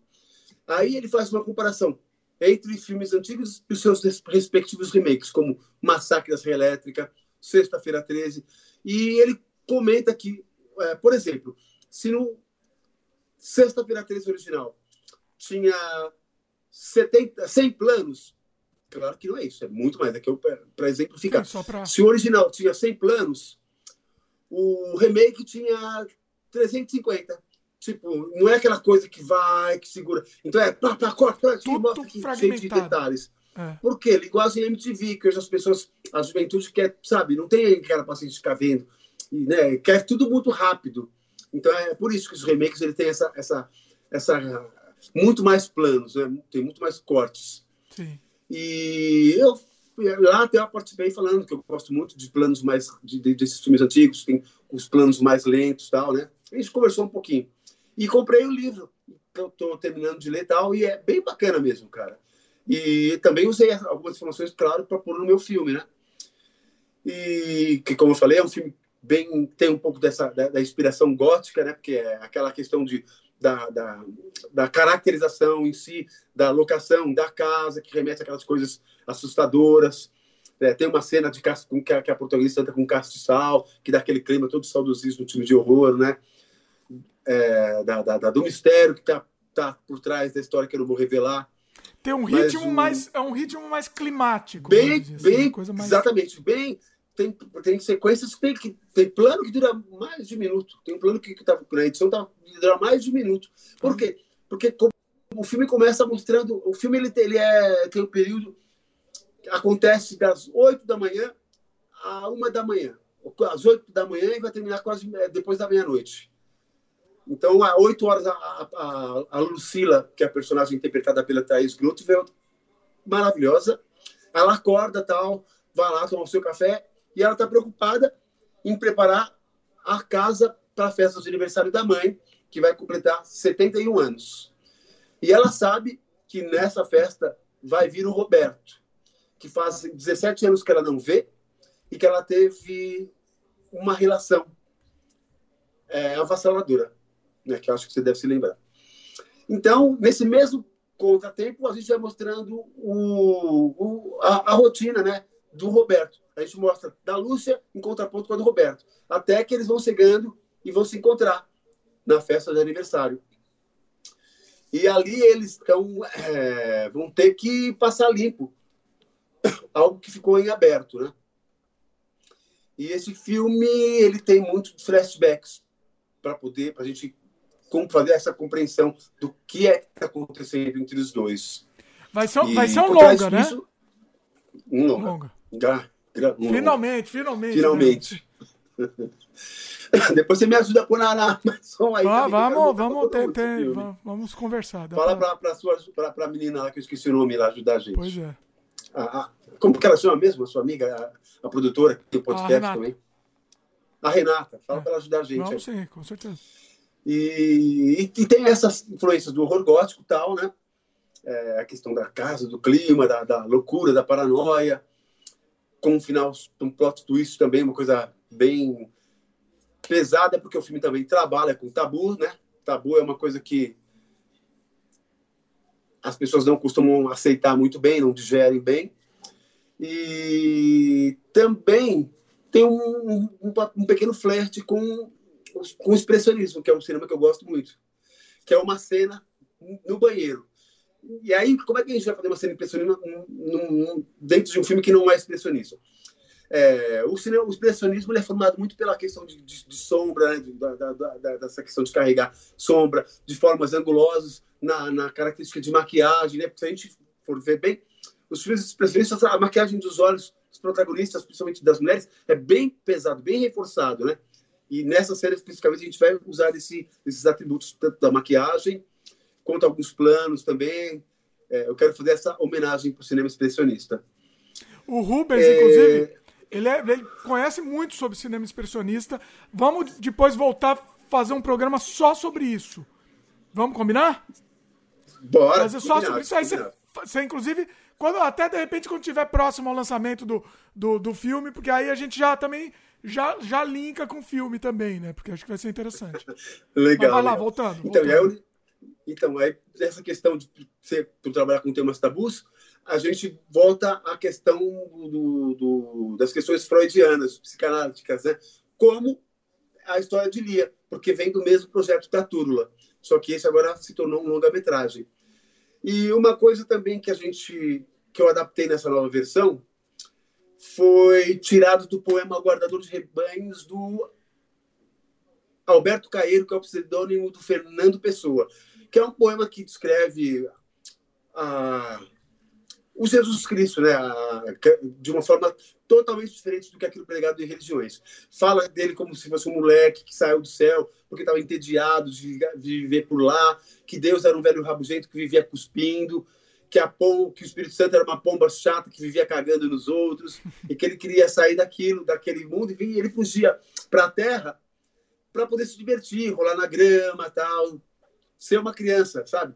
Então é, tem essa um pouco herética até, né, por sinal, né? e aí eu adorei isso, tanto que o filme começa com essa com, com esse poema, a Lúcia narrando tal. E isso é como se for, é, esse poema é tão alinhavado no filme como se fosse a, a mente perturbada da Lúcia. então tem, tem essa loucura. E é provocador, toda. né? Provoca é, também, né? Provocador, provocador. É.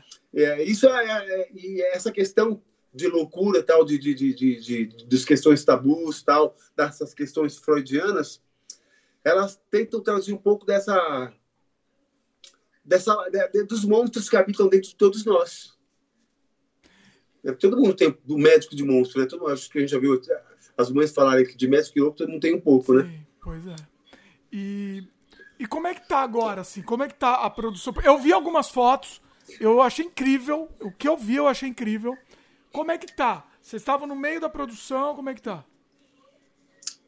A gente tinha feito seis diárias, se eu não estou enganado. Eu não consigo precisar agora. Hum. E tivemos que dar essa pausa por conta da pandemia. Mas está todo mundo ansioso. A gente se fala né, pelos grupos que a gente montou: tem de, de equipe, tem de elenco. Está é, tá todo mundo super ansioso para retomar. É, a gente teve um problema com, com uma atriz que eu adoro, gosto muito de paixão, mas rolou um problema de agenda, né, porque tinha, tinha outras pessoas cuidando dessa parte, né? Hum. Então, é, o, o, aniversário está saindo do papel também por conta do Alexandre Leão, que foi quem me fez fazer a Marca Morta e que me estimulou, Rubens, faça aquele teu projeto, vamos fazer, vamos fazer. Então, ele é um cara que realmente me tirou da, da, da, da, da tumba, cara. Então, tanto que eu, no filme eu vou fazer um agradecimento, agradecimento especial para ele.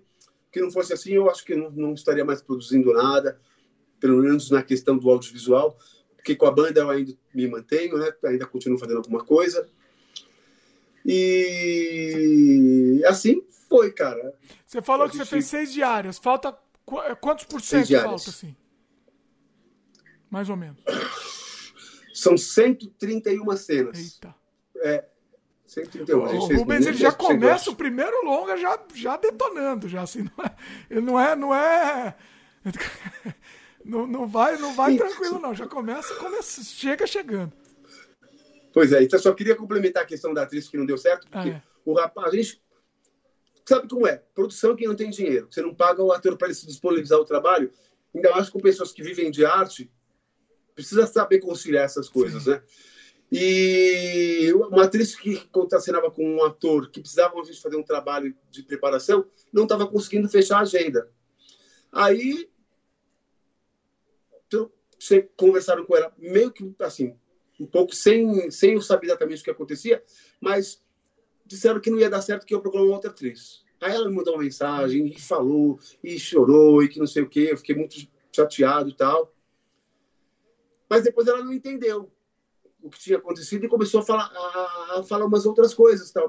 Mas aí eu fui cobrar. Por que, que aconteceu isso? Por que que... Não, tá aqui as mensagens. Não batia a agenda e ela não conseguia flexibilizar para poder agendar com outro ator. Que tem tão bom senso para não como é que faz o trabalho, né?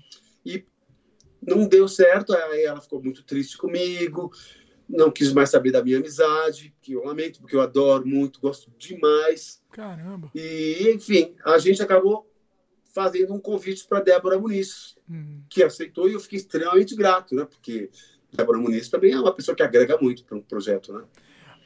Então tem ela, o, a Lúcia, como eu disse, é, pela, é interpretada pela Thais Grutfeld, uma atriz de teatro, e o Carlin Franco também, um ator maravilhoso também de teatro, que eu tive o prazer de conhecê-lo num projeto que eu fiz também convidado pelo Alexandre Leão, que foi um projeto feito em São Bernardo do Campo, que se chama Tripofobia.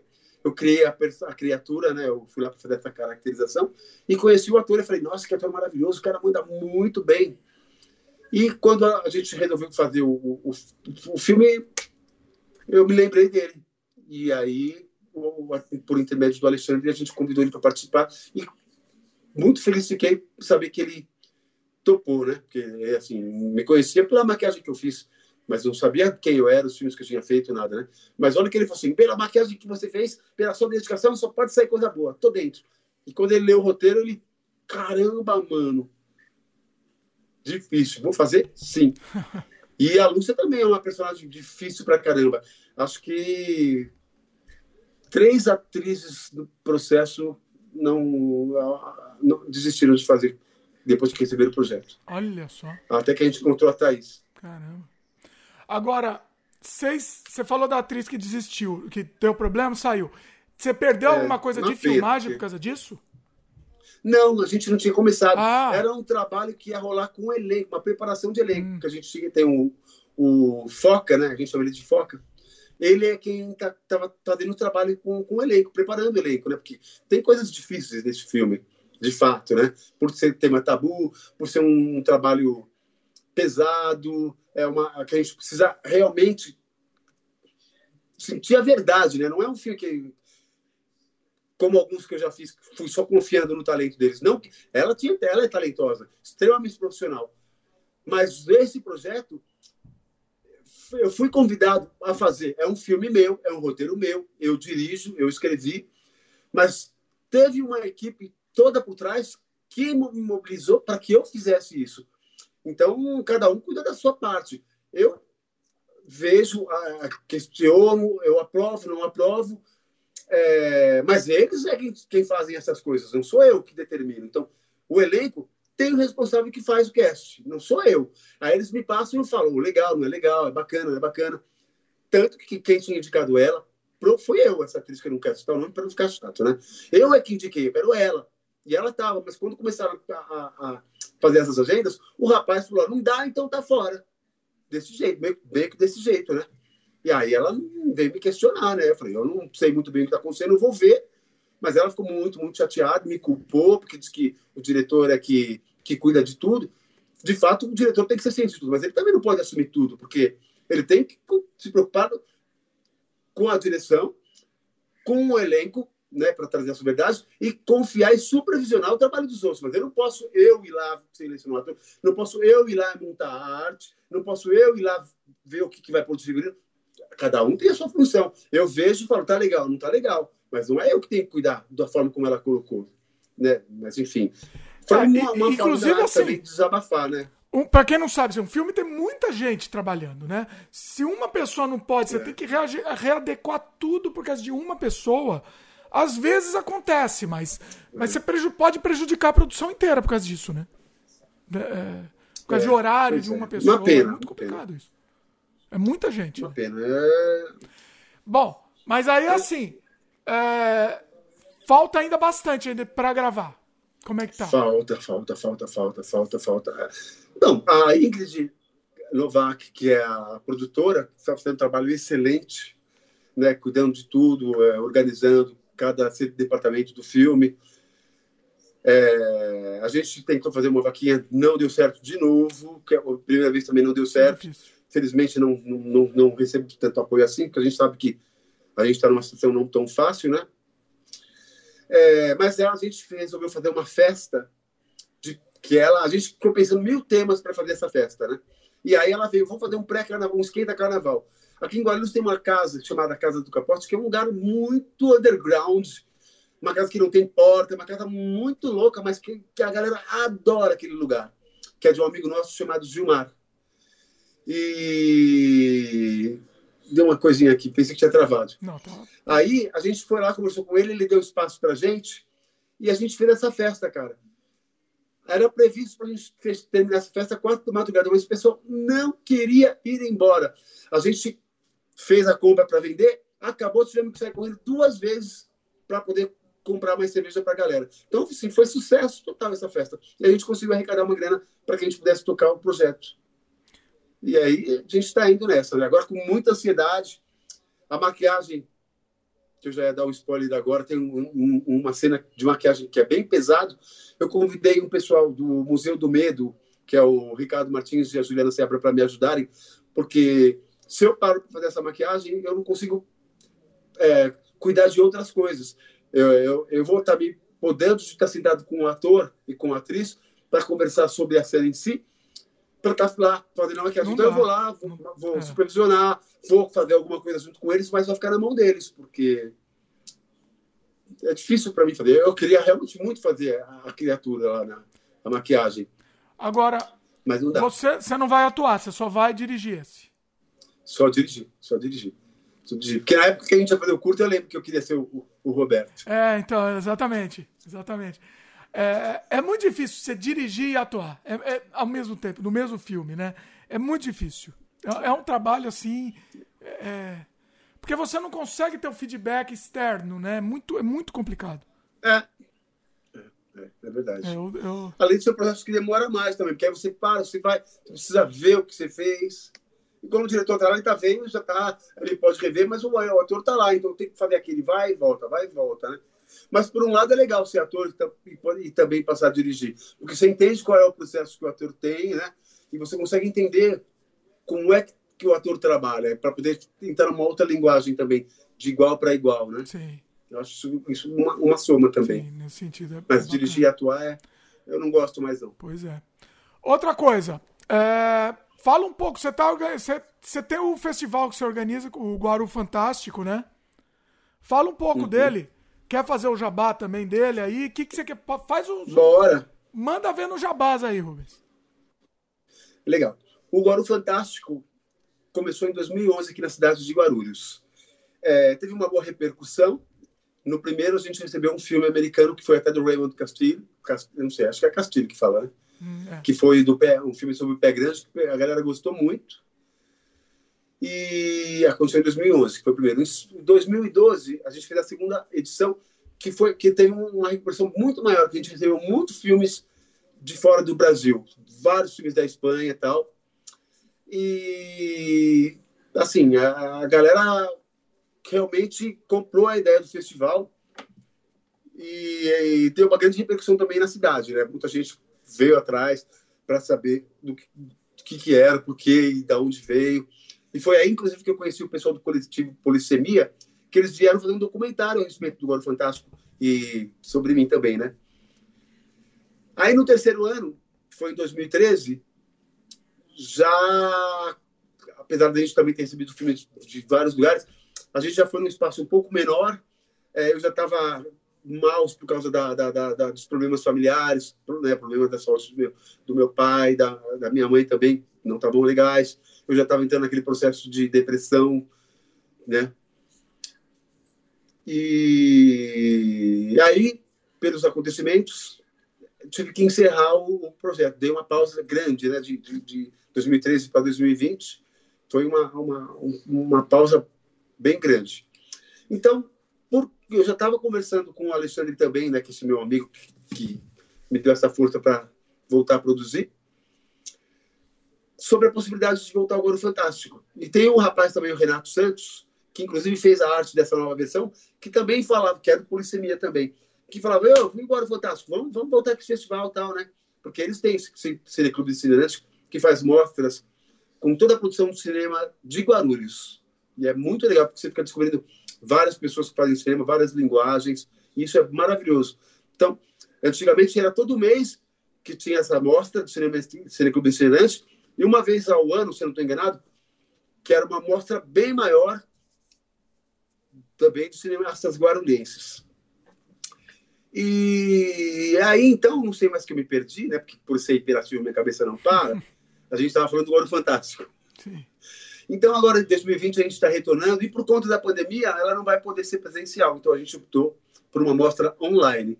Então a gente escolheu uma plataforma para isso, que acho que agora não me recordo o nome, também não vou fazer propaganda agora gratuita, né? Porque não está pagando a você pela sua, pelo seu trabalho, né?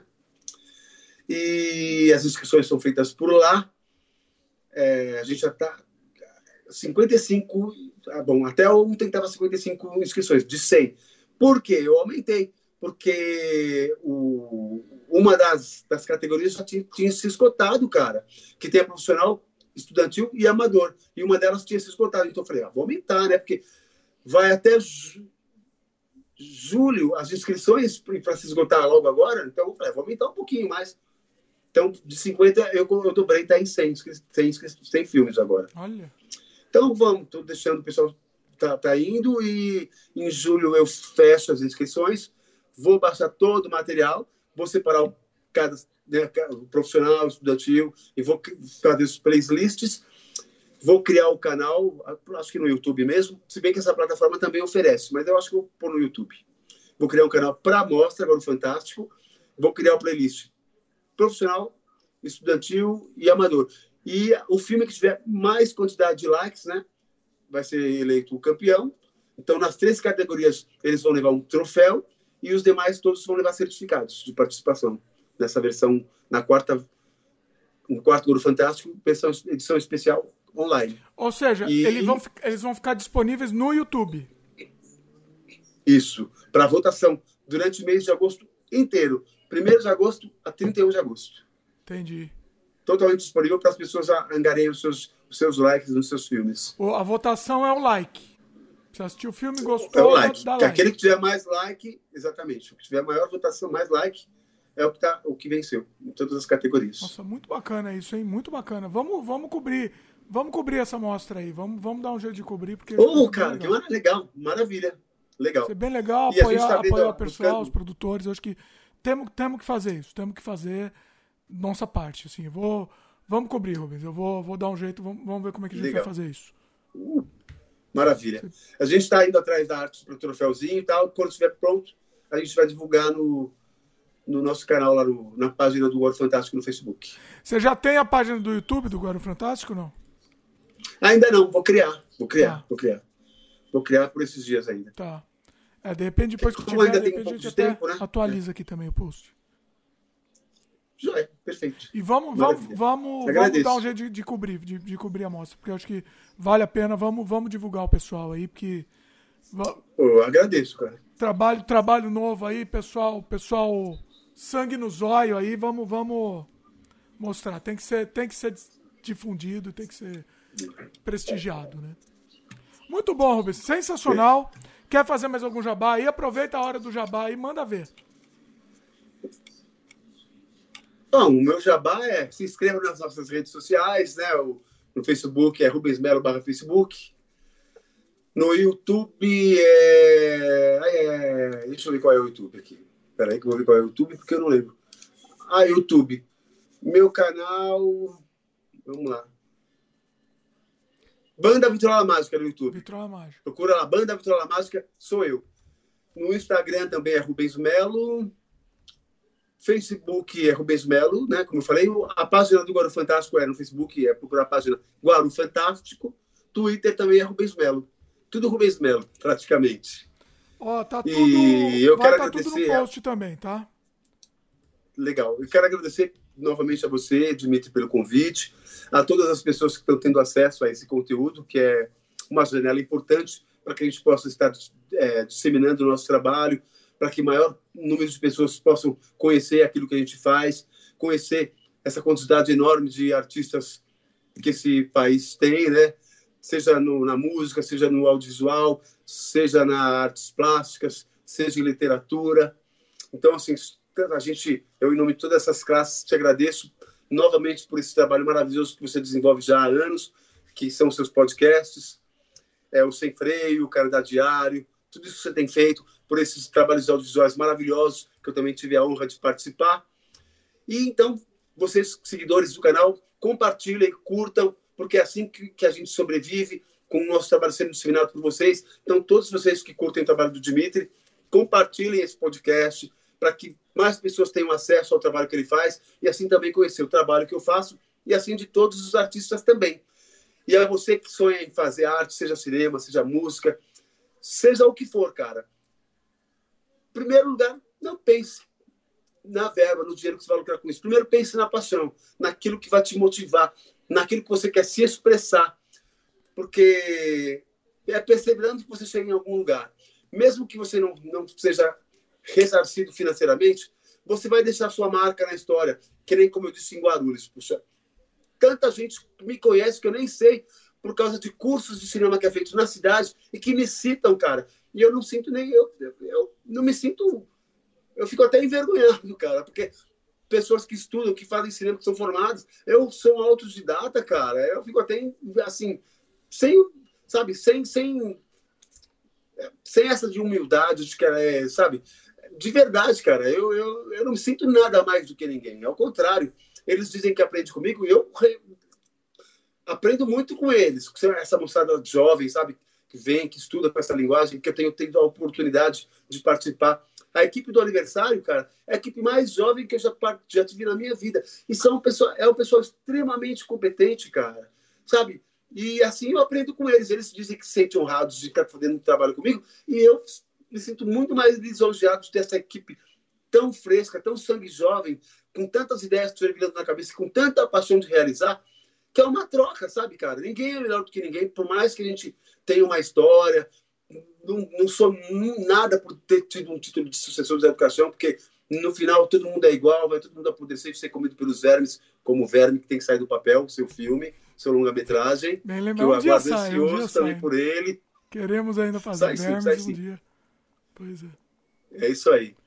Então é isso, galera. Vai atrás do seu sonho, corra, se expresse, seja em qual categoria artística você queira, o que, se, que tenha identificação, ou que te chama, música, teatro, cinema, artes plásticas, literatura. Mas vá pela paixão, por querer se expressar, que o resto tudo é consequência. Então é isso que eu digo para vocês: sonhe, vá atrás, realize. Pois e não é. tenha medo de ser feliz. É exatamente isso, é exatamente isso. Sonhe, sonhe e vá atrás, sonhe e realize mesmo, porque muita gente só tá ficando muito no plano das ideias, na hora de botar a mão na massa, é, né, sempre tem os poréns, os quês, né, os senãos. Né? É. Faça, né? Faça é e depois, depois vê. É verdade. É, é, esse é o caminho mesmo. Rubens, queria te agradecer, sensacional. Sempre sua participação é incrível aqui. E você vai voltar, ó, já tá intimado aqui, que a gente vai falar de, de expressionismo, acho que ó, é um tema que você domina muito. Vamos, não vamos domino, fazer essa não, eu gosto. Vai, não, não, é não você domina assim. Eu, eu, eu tava vendo um artigo. Domino, deixa eu falar. Eu tava vendo um artigo, Rubens, que você escreveu, que foi incrível, assim, incrível. Então, assim, meu, vamos, vamos embora. Vamos embora que você... mestre, mestre no assunto, com certeza. Não, nem tanto, hein?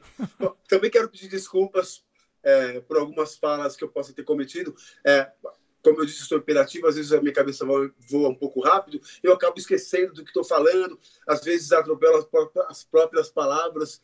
É, enfim, é isso. Me perdoe por qualquer faz parte, faz parte. algum eu, erro. Eu, eu, que mais atropelo aqui sou eu aqui na coisa. Mas é, é, a nossa ideia é essa, é um bate-papo mesmo. E o pessoal gosta assim mesmo, uma coisa mais solta mesmo, um bate-papo mesmo.